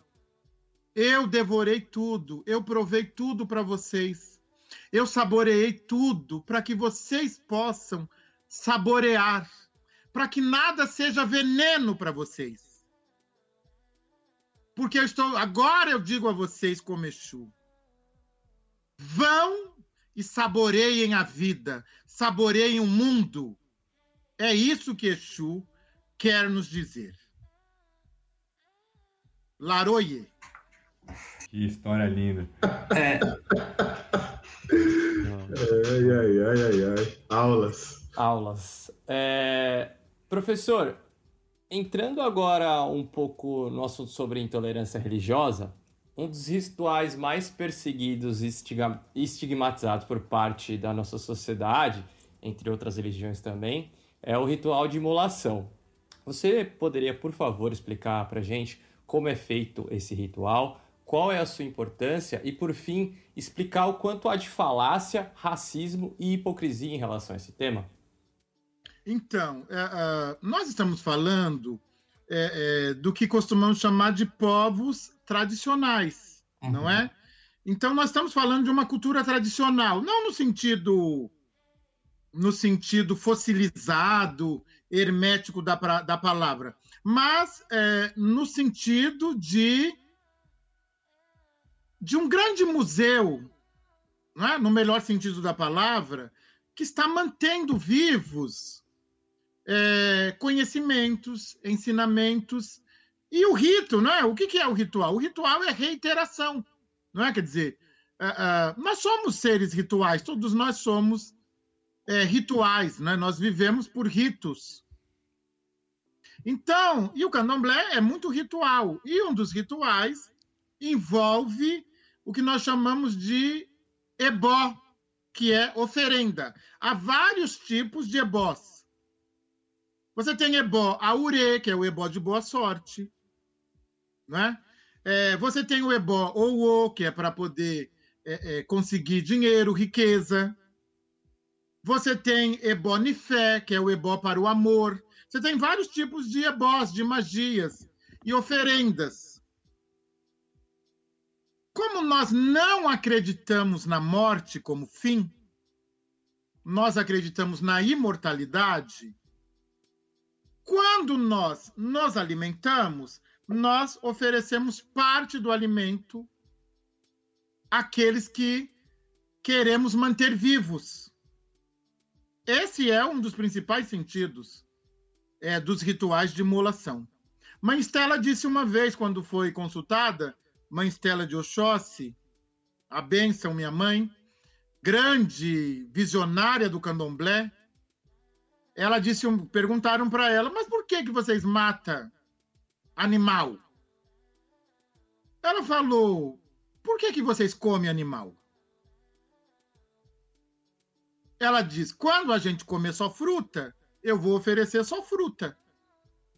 Os orixás são da minha família, portanto, se eu estou comendo um bife, eu dou metade do bife para eles. O dia que a gente comer só alface, eu dou alface também, tudo bem. Ela disse com todas as letras: eu acredito que o candomblé um dia, que, que todo mundo parar de comer carne, a gente não vai dar mais carne para os orixás. Então, é, é, é, é esse o sentido. sabe, tem muita hipocrisia, porque o Brasil, eu morei na Europa, não tinha churrascaria. Para eu comer uma carne, eu não tinha nem dinheiro, porque era, era a gente chama de bolsa sanduíche, né? Não tinha nem dinheiro, a carne era tão cara. O Brasil é um mega consumidor de carne, todo mundo sabe disso. Eu morei na França, eu nunca vi uma churrascaria. Para comer um, um self-service, era restaurante oriental que tinha. Aqui que nós temos esse mundo de churrascaria. Eu pergunto para as pessoas quando elas falam, ah, vocês matam bicho. Eu falo, nossa, e, e, aquele frango que você come, ele entra vivo, batendo as perninhas, tchuc, tchuc, ele entra, gu, gu, gu, gu, bate as pernas na sua boca, e aí você come.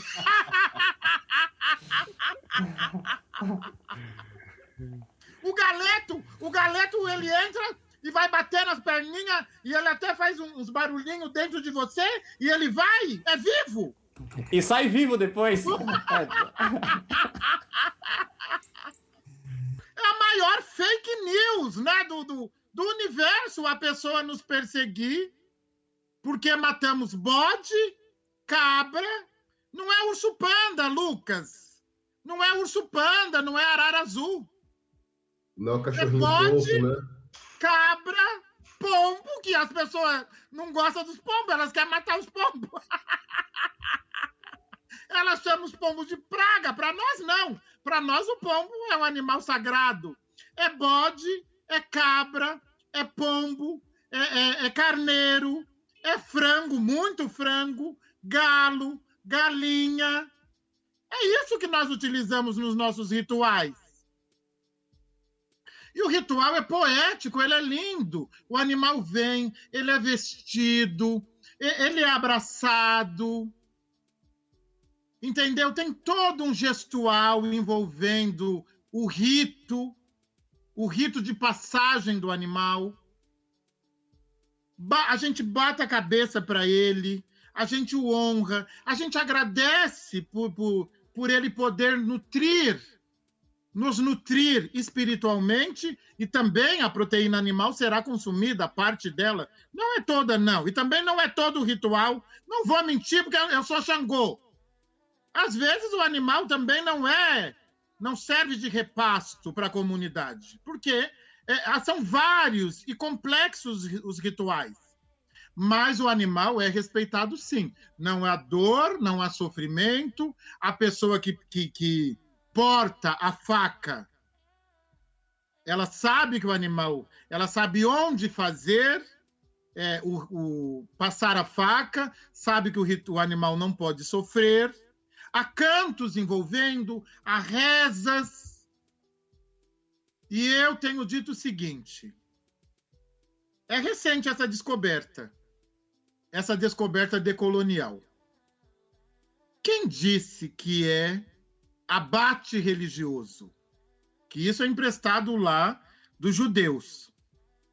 Quem disse que é imolação? Quem disse que é sacrifício animal? Animal. Sacrifício animal não é, porque sacrifício vem de sacro ofício, que é específico da Igreja Católica. Então não é nosso.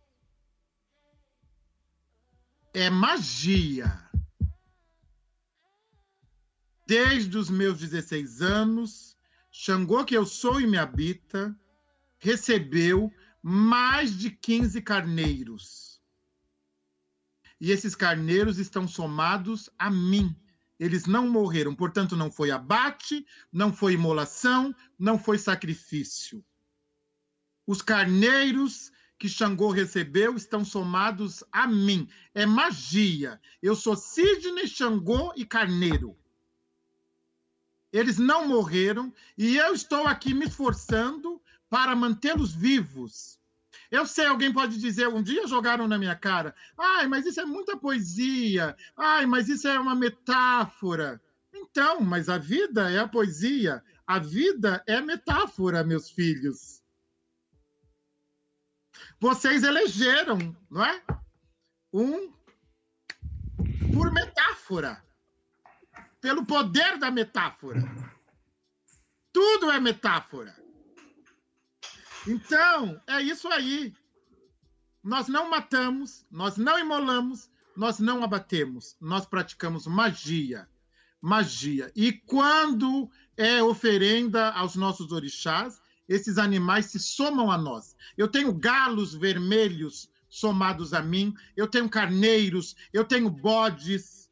E isso, voltando lá naquela questão lá atrás, certamente foi o que possibilitou que pretos e pretas estejam vivos nesse sistema racista que é o sistema brasileiro. Dan, alguma pergunta? Só agradeço. Gente, agradeço. vocês estão muito silenciosos, eu estou começando a ficar constrangido. É, Mentira! É, é, é, são tantas coisas, assim, e, e, vem de uma forma que desorganiza e reorganiza tudo tô impactado, professor. Não tenho muito o que dizer, não. Não tenho muito o que perguntar. Tô aqui, tô ouvindo, tô amando. Rapazes, obrigado pelo convite mais uma vez, viu? obrigado você, senão a gente nem tava aqui até. E eu, eu tô em silêncio, professor, porque a, a minha cabeça tá. Meus neurônios estão criando novas encruzilhadas. Porque é muita história e aqui ela tá parando para processar tudo. É isso.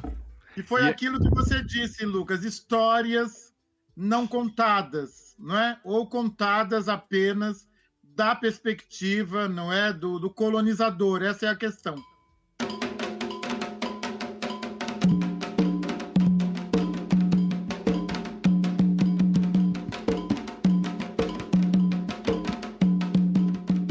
reforço agora o que eu disse para o Lucas da, do nosso último episódio, que foi sobre o islamismo, que assim, por mais que a gente estude antes, quando a gente chega aqui na hora da conversa, a gente percebe que não adiantou de nada ter estudado, porque tem muita coisa que a gente, a maior parte é o que a gente não sabe. Acho que talvez por isso desse nosso silêncio, que não é um silêncio de angústia, mas é um silêncio de admiração, se assim eu posso dizer. É, e, e aí, para aproveitar, eu, eu quero dar sequência nesse tema que você tocou um pouquinho até sobre esse racismo religioso, que é, é o, o nome intolerância religiosa ele parte da premissa de tolerar. Mas até que ponto esse termo pode ser considerado uma permissão de grupos eurocristãos para prática de religiões que fogem desse fenótipo, ou seja, que fogem diz que é diferente daquilo que eu acredito. E isso também pode ser considerado uma forma de camuflar o próprio racismo religioso que sempre se sobrepõe a essa discussão. Queria que o senhor falasse um pouquinho para a gente. Isso, exatamente, né? Quer dizer, as pessoas elas elas elas questionam muito, né? Essas noções. Nossa, mas é tanto racismo? Eu falei, é, é tanto racismo porque é, é verdade é racismo recreativo, é, é, é, é racismo religioso, é racismo ambiental. Uh, é, é verdade, não é? Quer dizer, o racismo é, é, um, é uma grande estrutura que possui tentáculos. Quando eu comecei a escrever o Intolerância Religiosa, naturalmente, eu, durante dois anos, me debrucei sobre a pesquisa. Eu queria um, um texto leve para os meus alunos, para qualquer leitor. Vocês devem perceber. Agora, vocês leram, vocês devem ter percebendo que sou eu falando desse jeito mesmo no livro. Porque a minha ideia era essa, né? Quer dizer, eu não vou escrever também para não ser lido, né? Para a pessoa não suportar e parar no meio no meio do livro. Então eu queria escrever para os meus alunos de ensino médio, não é? Para, para é, é, para as pessoas, né? Para que elas lessem. Bom, o que acontece no Brasil quando é, nós tínhamos é, até a primeira metade de 2009 nós temos um canal sério de denúncia de violação dos direitos humanos que era o Disque 100 até a primeira metade de 2019 depois, já caiu em desuso. Hoje, se eu volto lá para olhar os dados é, de intolerância religiosa, nem tem mais. Nem tem. Por conta não é, dessa política negacionista, porque o Brasil é um paraíso, porque está tudo bem, então aqui não tem é, feminicídio, não tem machismo, é misoginia, não tem, não tem nada. A gente está, nossa, não? Obrigado, senhor. É isso. Obrigado, senhor. Ah, então, é, o que, que acontece? O movimento negro já tinha decidido que a perseguição às comunidades, aos povos e comunidades tradicionais de terreiro, que de, de terreiro, né, de candomblé, de, de xambá, de batuque, e afins era racismo religioso. E por que, que é racismo religioso? Porque você, Andrei, se você se vincular a uma casa de candomblé, e nós temos, e você trabalha numa empresa. E aí você decide se iniciar no seu orixá. A iniciação, ela tem um recolhimento de 16 a 21 dias, de acordo com a casa, com a família, com a tradição. Então já tem os dias de reclusão. Depois, quando você sair, você tem que usar roupas brancas durante três meses. E você vai usar as insígnias. Tem os colares, tem os fios de conta. Você tem que usar um boné, porque você está careca, sua cabeça está sacralizada. Pense, você indo para o trabalho. Você é branco. Você vai para o trabalho. Você acha que não vai acontecer nada? Não, vai acontecer. Uhum. Você Com será utilizado. Exato, você será utilizado, é, vai ter risadinha, é, vai ter piada, mesmo você sendo branco. Não, mas eu sou branco. Sim, você é branco. E a sua brancura vai atenuar. Uhum. uhum. Talvez, talvez em algum momento é, isso pare de acontecer por conta é, de eu ser branco. E aí, o que não aconteceria se eu fosse negro, por exemplo. E isso iria continuar enquanto estivesse usando o, o, branco ou fosse necessário. Isso mesmo. Vai a sua brancura, em algum momento ela vai atenuar. Exatamente. Se for o preto, não. Acabou, acabou, ele já está marcado. É macumbeiro, é feiticeiro. Qualquer coisa que acontecer na empresa, ele que fez feitiço. Ele, cuidado com ele, cuidado com ele. Se começar a namorar uma mulher do trabalho, já, já fez amarração. Cuidado. Entendeu? É, o olhar é, é sempre esse. Mas o que, que acontece? O racismo religioso, ele também incide sobre a cor do, do praticante, mas ele vai além, ele perpassa. Então, você também, como iniciado de candomblé, mesmo sendo branco, vai sofrer racismo religioso. Por quê? É menos sobre a sua brancura e mais sobre a origem da religião que lhe acolheu. Entendeu?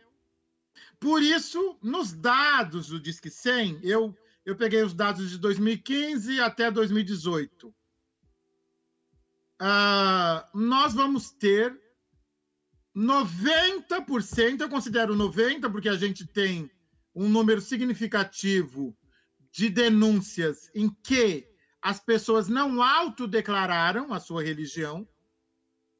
Quem que não autodeclara? Não é o cristão, porque o cristão está na crista da onda. Amanhã, se eu virar cristão, eu, a minha idoneidade está garantida, eu sou a pessoa mais honesta do mundo. Nossa, é, é, é receber um carimbo de um carimbo. Você recebe, você virou cristão, você recebe um carimbo. Você é um exemplo. Idôneo, honesto, justo. É só dizer, é impressionante, impressionante, é, chega a ser assustador. Então, não é gente de terreiro, não é pessoa cristã que, que tem vergonha de se autodeclarar cristã, não é. Por isso que eu digo, 90% das denúncias são de pessoas de é, matriz africana. Não é? Então, por isso que é racismo religioso. Não é? Já houve discursos, né? nós sabemos, discursos né? que falam de uma África amaldiçoada, do continente africano amaldiçoado, continente africano miserável. A pessoa nunca pisou no continente africano. Ela nem sabe onde fica, no mapa. Ela nem sabe, não é? Com toda, todo, toda, todo problema, não é? É origem é, é da partilha do continente africano. Os, os, africanos, né? Que vou falar africanos, mas nós sabemos que são, são vários, né? Que, que, que, que o continente africano é múltiplo mas os africanos são felizes.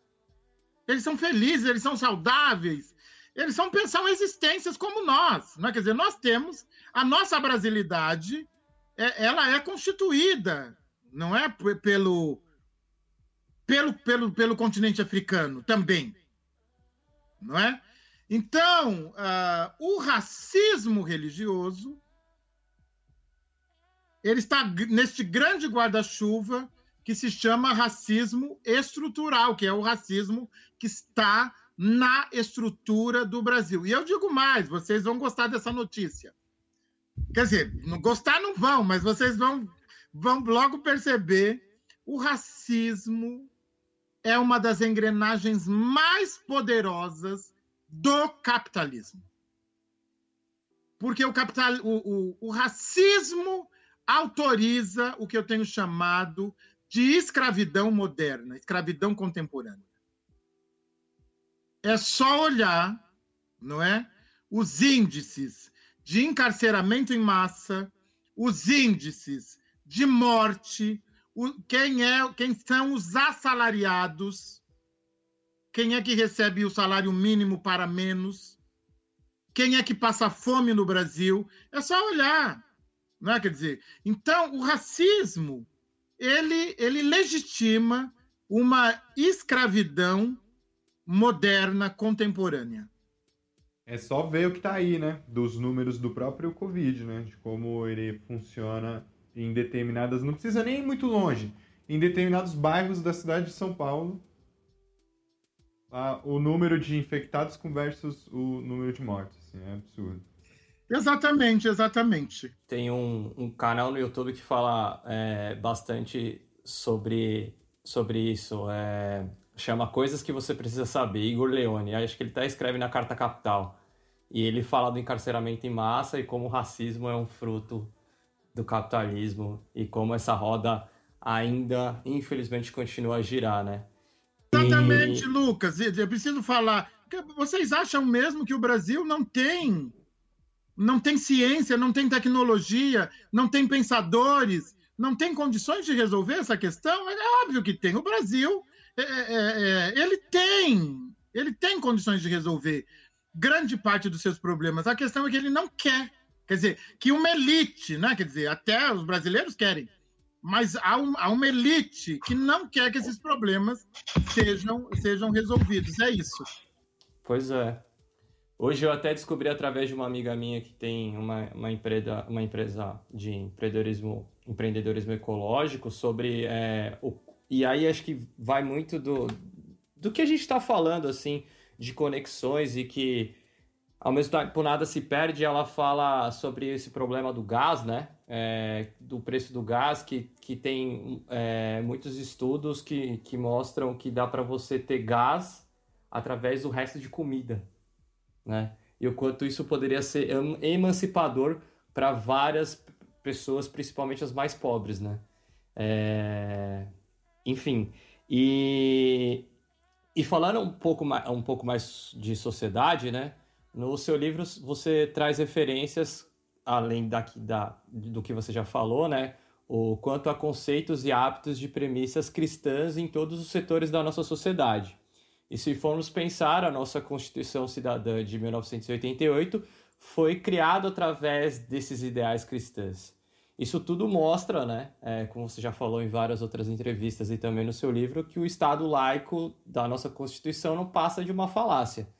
Então, se tratando de perseguição e estereotipização, é, há alguma diferença para os candomblecistas que vivem em tempos atuais é, para os que vivem em tempos atuais do que eram para os que viveram antes de 1988? Olha só, é, é... o colonialismo é uma força poderosa, não é? Quer dizer, nós não vamos ser ingênuos, não é? Quer dizer, é, como eu já disse, não é? A, a força colonial ela entra no terreiro, não é? Quer dizer, ela entra no terreiro. É, é muitos dos meus pares de candomblé se autodeclaram cristãos. Né? E isso tem a ver com a reverberação dos impactos de uma sociedade escravagista, colonialista e cristãocrática, não é que os impactos dessa sociedade do século XVI, XVII, XVIII. Então, há diferença sim. Eu faço parte de uma geração uh, de candomblecistas que se autodeclara não cristão. Mas não é regra, isso não é regra. Porque, como eu já disse, uh, a nossa sociedade é tão cristãocrática que é quase um crime não ser cristão. É, parece que você nem é gente. Se você não é cristão, você nem é gente. E isso tem a ver também uh, uh, com a falência né, da educação, com, com a falência, com a falência estratégica e intencional da educação e com o que eu chamo de proselitismo político. E não é que religião e política não se misturam, não se trata disso. O terreiro nasce como um espaço político. O terreiro sempre fez política. Se ele é um espaço de resistência, essa resistência é política. Não se trata disso. A grande questão é quando você transforma as instituições públicas, inclusive o Planalto Central, uh, as assembleias legislativas, os fóruns, as escolas em igrejas. É isso que não pode acontecer. Nós estamos hoje com um problema muito sério. Eu, eu recebo tudo. Tudo que vocês imaginarem, eu recebo. Tudo, tudo, tudo eu recebo. E eu recebi hoje várias postagens. Eu que sou semioticista, eu olhei para aquilo, eu não sabia se eu gritava, se eu chorava, se eu tirava a roupa e saía correndo no meio da rua. Eu vou, eu vou dar o resumo. É uma imagem em que Jesus está dentro do presidente. Jesus dentro, dentro do presidente. Tem uma, o presidente, Jesus está dentro dele.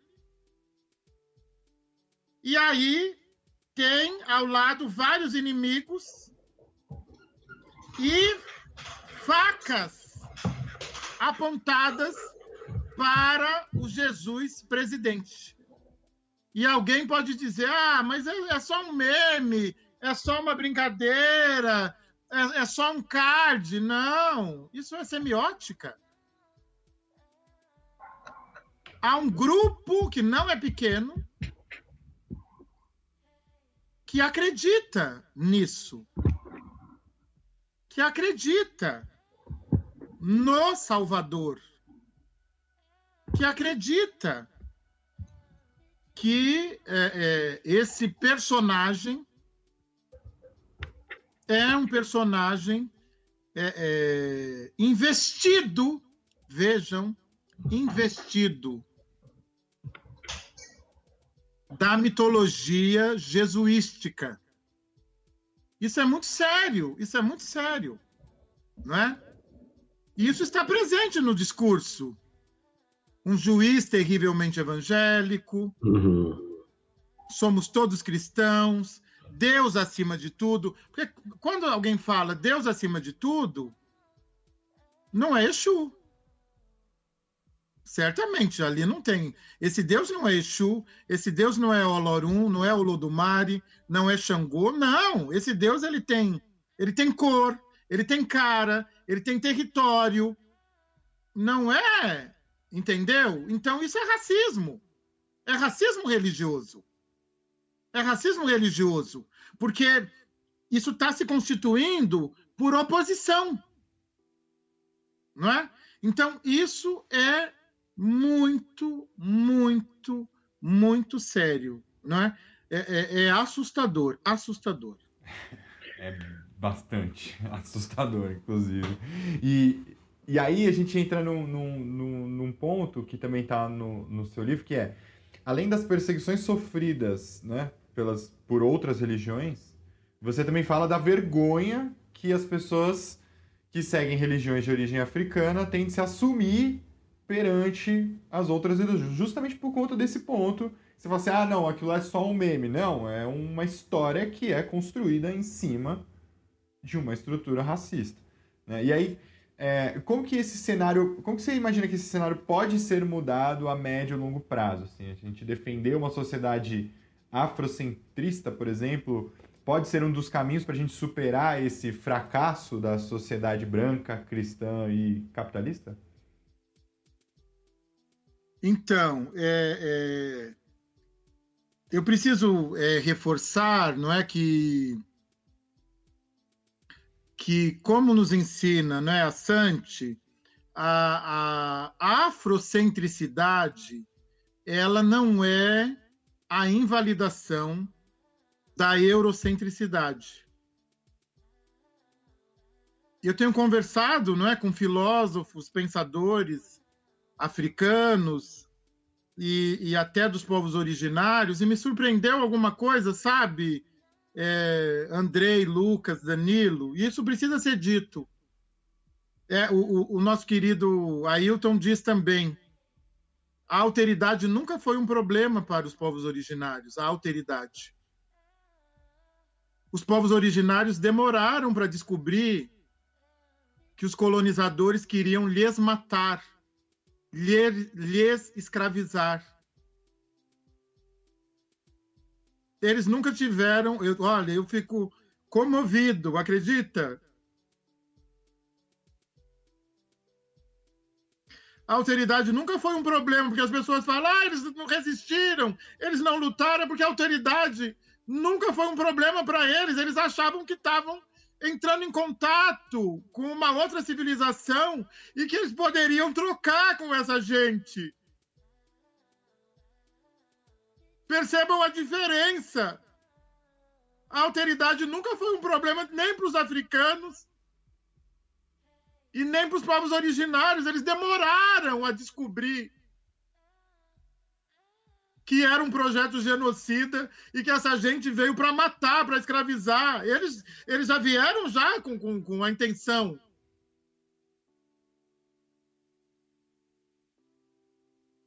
Essa cultura nunca viu o diferente como um problema. Não foi porque eles não lutaram, não... é porque quando eles descobriram já era tarde. Porque na cabeça dele, ele olhou para a pessoa e falou: Nossa, ela se parece comigo, então. E a abordagem inicial foi essa, né? Eu te trago aqui certas coisas para você me dar outras coisas. Exato. A gente precisa dizer isso. Eu faço questão de toda vez marcar esse território. Sabe? É gente criminosa, é, é de gente de. Nunca, eles nunca tiveram, os índios. Depois, sim, eles começaram a matar com todo direito. Não é? Mas nunca foi um problema. A alteridade nunca foi um problema é, é, para esses povos, nem os povos africanos e nem e, e, e, aí exatamente, Andrei, quer dizer, eles se serviram disso, não é? Quer dizer, estrategicamente, não é? Quer dizer, por meio da sedução, como não era um problema, ah, oba, não é? Então, ah, nós precisamos, não é? Quer dizer, precisamos é, é, entender que a, a, a, diversidade não é um problema. A diversidade não é um problema. Existe um filósofo é, do, da África do Sul, o Ramose, ele, ele cunhou um termo que é pluri, ele tira universalidade, porque universalidade ela é de um universo único. E ele utiliza o termo que nós precisamos ser pluriversais. Pluriversais. E ele fala de pluriversalidade. Por quê? Nós precisamos parar de achar que tem alguém no centro. Não tem ninguém no centro, tá todo mundo circulando, tá todo mundo junto, fazendo a roda girar. Não é? E aí, como é que a gente vai resolver esses problemas, né? Eu suponho que para nós é assustador porque a gente está tá lidando, né, com essa a gente está botando a mão na massa, a gente está lendo sobre isso, a gente está conversando. É quase impossível não adoecer. Mas é isso que vocês estão fazendo aqui. É o que eu tenho feito. A gente precisa conversar, a gente precisa produzir documento, a gente não tem canal de televisão, então a gente precisa usar. Tudo bem, com todas as ressalvas ao Facebook, ao YouTube, Tá bom, mas é o que a gente tem, o que, que vai fazer? Porque ainda tem isso. Esses dias me falaram: ai, mas você é ativista, você é negro. Ai, você também é Instagramer. Instagramer é coisa de branco. Eu falo, nossa, mas eu não sei se eu te dou três tapas na cara, se eu dou uma voadora, é saiadinho. Ou se gosta de fogo. Exato, você é um cuspo fogo. Eu não tenho condições, eu não tenho dinheiro para criar Wakanda. Eu não tenho dinheiro. Não existe uma elite negra no Brasil, nem branca, não tem nenhuma elite nem branca no Brasil. Você tem é, é, uma elite de exploração. É isso que nós temos no Brasil. Então, não tem uma elite negra. Como é que eu vou fazer? Eu tenho que usar as ferramentas que eu tenho. Não é? Quer dizer, e eu sou professor, eu sou professor, eu acredito na informação, eu acredito na aula, eu acredito na palestra, eu acredito nisso aqui. Não é? E, e, e, e aí eu, eu tenho que agradecer, eu tenho que agradecer. Não é a vocês, eu quero, eu quero abraçá-los. Espero não poder é? fazer Porque isso também um dia. É, é, é, é, eu quero agradecer. Vocês são aliados, não importa. Há uma ala mais radical da negritude que acha, não, não, nós precisamos de vocês, porque, sabe, Andrei, amanhã, quando você for reproduzir essa nossa conversa para um, um branco, ele vai ouvir melhor da sua boca do que da minha. Então eu preciso de você. Eu reconheço. Você é um aliado. Amanhã Lucas vai falar, um branco vai ouvir melhor. Pode dar problema para ele também. Às vezes acontece.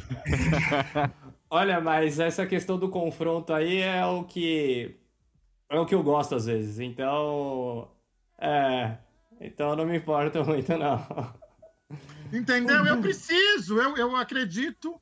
A, a luta antirracista, é, anti-desigualdade, né? quer dizer, ante todas essas formas, são formas genocidas. Precisamos usar essa palavra sem medo e, e falar mesmo é, é, é, que é, o Brasil ele, ele é um projeto genocida e, e, vocês são aliados, entendeu? Vocês são aliados.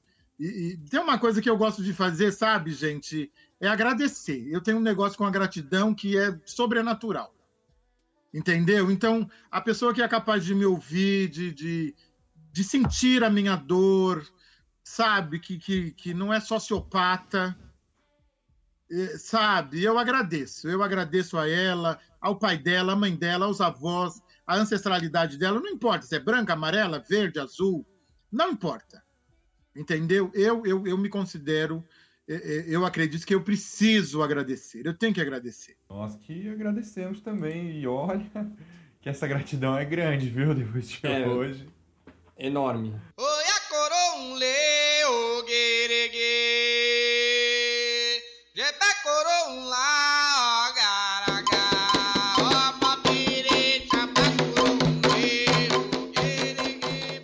E agora até mais para a gente caminhar para o fim né, dessa entrevista, a gente também fala muito sobre essa questão de ter aliados, né? E desde a primeira entrevista a gente fala sobre o, o diálogo interreligioso. É, e eu pensei muito o quanto o diálogo, o diálogo interreligioso tem ajudado nessa busca de Estado laico real e na defesa da pluralidade religiosa, é, principalmente para aquelas religiões que são sempre perseguidas, como o candomblé, e outras religiões de matrizes africanas. É isso, não é, Lucas? É fundamental, não é? Eu, eu acredito que, que é fundamental que conversemos, não é? Porque, na verdade, hoje, é, vocês sabem disso, é, é, assustadoramente, nós temos é, um grande culto a verdades únicas e verdades únicas que geram um outro culto, que é o culto ao ódio. É preciso odiar. Hoje é preciso odiar. E odiar, sobretudo, as histórias não contadas. Ou odiar aqueles cujas histórias não foram contadas. Não é? Então, é, essa ideia de diálogo interreligioso, uh, ela é fundamental, não é? Nós precisamos é, é, promover esses encontros, porque de verdade, eu sempre falo isso, não é? As pessoas elas dizem: Nossa, mas vocês é, vocês adoram o demônio, né? Nós de, de Candomblé, Xambá, Batuque, nossa, mas gente, eu não conheço o demônio, eu nem sei quem é esse moço. Eu não conheço, ele não faz parte é, da minha mitologia. Venha ao terreiro, você verá que o nome dele não aparece. O nome dele não aparece na, na, nas cantigas de candomblé. Você verá. Nem esse, nem esse entendimento de bem e mal, né? Sempre nesse entendimento dicotômico de bem e mal. E quem fica do lado do mal sempre? Pretos, mulheres, é, quilombolas, as religiões não é, de matriz africana, sobretudo, notadamente. Então, uh, nós precisamos, porque, uh, uh, novamente, nós de terreiro, Lucas, seguimos reproduzindo o comportamento dos nossos ancestrais. Joga agora no Google, joga agora, nesse exato momento, você que está aí nos ouvindo, abre o computador e joga lá. Joga no Google. Ah, pai de santo de candomblé incendeia Igreja Batista. Joga lá no Google. Mulher de Umbanda dá uma pedrada em obreiro da Universal. Joga no Google. Perseguição aos, te, aos às igrejas católicas. Não aparece. Por quê? Porque a alteridade nunca foi um problema para nós. Sidney, se você, se você me. Per, per, é, perdão, Dan, mas se você me permite, eu joguei aqui no, no Google isso que você falou. Olha, olha que, que, que magnífico isso. Sabe qual foi a primeira matéria que apareceu? Diário de Pernambuco, é, e a chamada é, é Casal de Babalorixá e Evangélicos dão lições de tolerâncias. A primeira matéria, juntos dando lição de tolerância. De, de tolerância. É isso, é o que eu estou dizendo. Quer dizer, nós nunca. É, é, o, o, meus. É, tem tudo na minha família, né? Tem, tem evangélico, tem católico. Eu vou no casamento. Todo mundo vai no casamento na igreja católica, assiste lá o, o, o ritual. É, batizado, nós vamos. Eles não vêm ao terreiro, eles não vêm ao terreiro. Quando tem mesa interreligiosa, Lucas, uh, existe um grupo neopentecostal que pergunta primeiro: vai ter macumbeiro? Eu sei porque as pessoas que organizam, elas me conhecem e elas me confidenciam. Se fala que vai ter um pai de santo, eles não, eu não posso me sentar à mesa com alguém que cultua o Satanás. Então, veja que novamente eu volto naquela questão. Nós não temos problema é, com a alteridade, não é? nós também sofremos hoje é, o resultado de, um, de, um, de uma história de aceitação e cordialidade. Não é? Só que a recíproca nunca foi verdadeira. A recíproca nunca foi verdadeira. Essa é a questão. Dan, eu te interrompi, me perdoa. Imagina, imagina, imagina. Você, você vai falar do, dos perigos, né?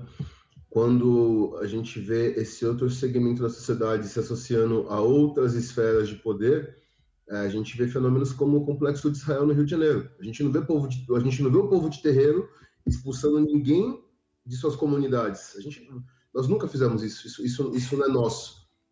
E Dan, eu acho que é até importante é, você falar é, um pouco sobre isso. Claro, a gente está com o tempo um pouco curto, mas que você me falou sobre esse complexo, é, na, na, complexo de Israel, e eu fiquei chocado porque eu desconhecia. O Dan falou isso numa conversa comigo. Até se você quiser, é, ou você, ou o professor, falar sobre o que se trata. Se a pessoa quiser falar, porque mas é, é, é, quando a gente vê esse fenômeno do, da junção de, de facções de, uh, de narcotraficantes se associando a segmentos da igreja neopentecostal no Rio de Janeiro, e aí você tem um segmento fundamentalista. Não, não digo nem fundamentalista, eu digo um segmento terrorista. Eu, eu ouvi o podcast anterior, então uh, vamos deixar isso bem pontuado. Um segmento terrorista né, que, que usa da, supostamente dessa fachada cristã para impor o terror para poder promover o racismo religioso e expulsar pessoas que, que comungam da mesma fé que eu e pessoas que não podem, por exemplo, colocar suas roupas brancas para secar porque elas podem ser expulsas ou mortas né, das comunidades em que vivem. Enfim. Exatamente, exatamente, não é? Há, comunidades, não é, no, no, no, Rio de Janeiro, notadamente as comunidades é, mais vulneráveis, não é, em que uh, o tráfico acaba ocupando é, as funções do Estado e por conta da, da, da, questão do Estado mínimo, não é? Que se faz presente no neoliberalismo e só que também há aí um, um, uma perseguição porque elas essas pessoas estão também associadas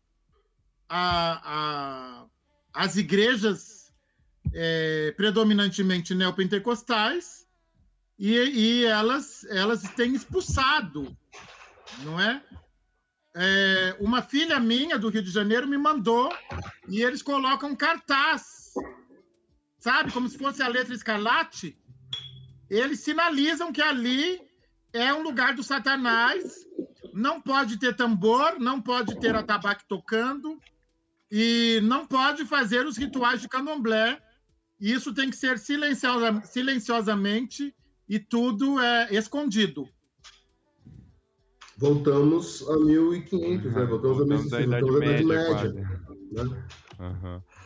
Professor, para a gente encerrar, é, eu gostaria de, primeiro, agradecer do fundo do meu coração, eu acho, por, por essa oportunidade que a gente teve aqui, é, por essa conversa depois, numa outra oportunidade, a gente pode combinar mais uma, porque tem bastante coisa pra gente falar ainda. É, mas eu Principalmente queria... pra falar mal do capitalismo. Uhum, pra falar mal do capitalismo, então, vamos combinar mais umas duas horas aqui só pra gente falar disso. E... Mas eu queria que o senhor fechasse agora com, assim, como que a gente pode trazer esperança através da fé e aí aproveitar e fazer esse link com as premissas do candomblé para os nossos tempos atuais, ou seja, como que a fé de fato pode ser um canal né, de esperança para as pessoas. Olha, eu eu penso, não é? E eu quero deixar uma, uma mensagem mesmo de, de esperança é, para, para aqueles que estão nos acompanhando agora. É, eu quero trazer dois provérbios iorubás que são uma verdadeira lição e também uma mensagem de esperança. O primeiro, ele diz o seguinte: a verdade não tem pressa. A verdade não tem pressa, quer dizer, a verdade, mais dia menos dia, ela chega. Ela sempre vai chegar, a verdade vai chegar. é, porque Exu vai trazer, Xangô vai trazer a verdade, Ogum vai trazer a verdade, Inhansã, é, a verdade não tem pressa. E o segundo, atalho não é caminho completo. Atalho não é caminho completo. Nós precisamos parar de acreditar em pó de pilim-pim-pim, parar de acreditar que atalhos vão resolver os problemas de um país com proporções continentais. Atalho é atalho, não adianta, o caminho não vai ser rápido, não vai ser fácil. O, a noção, a ideia de pó de pilim-pim-pim a ideia de atalho nos colocou num grande precipício. Agora a gente precisa voltar e refazer o caminho. Nós podemos fazer isso.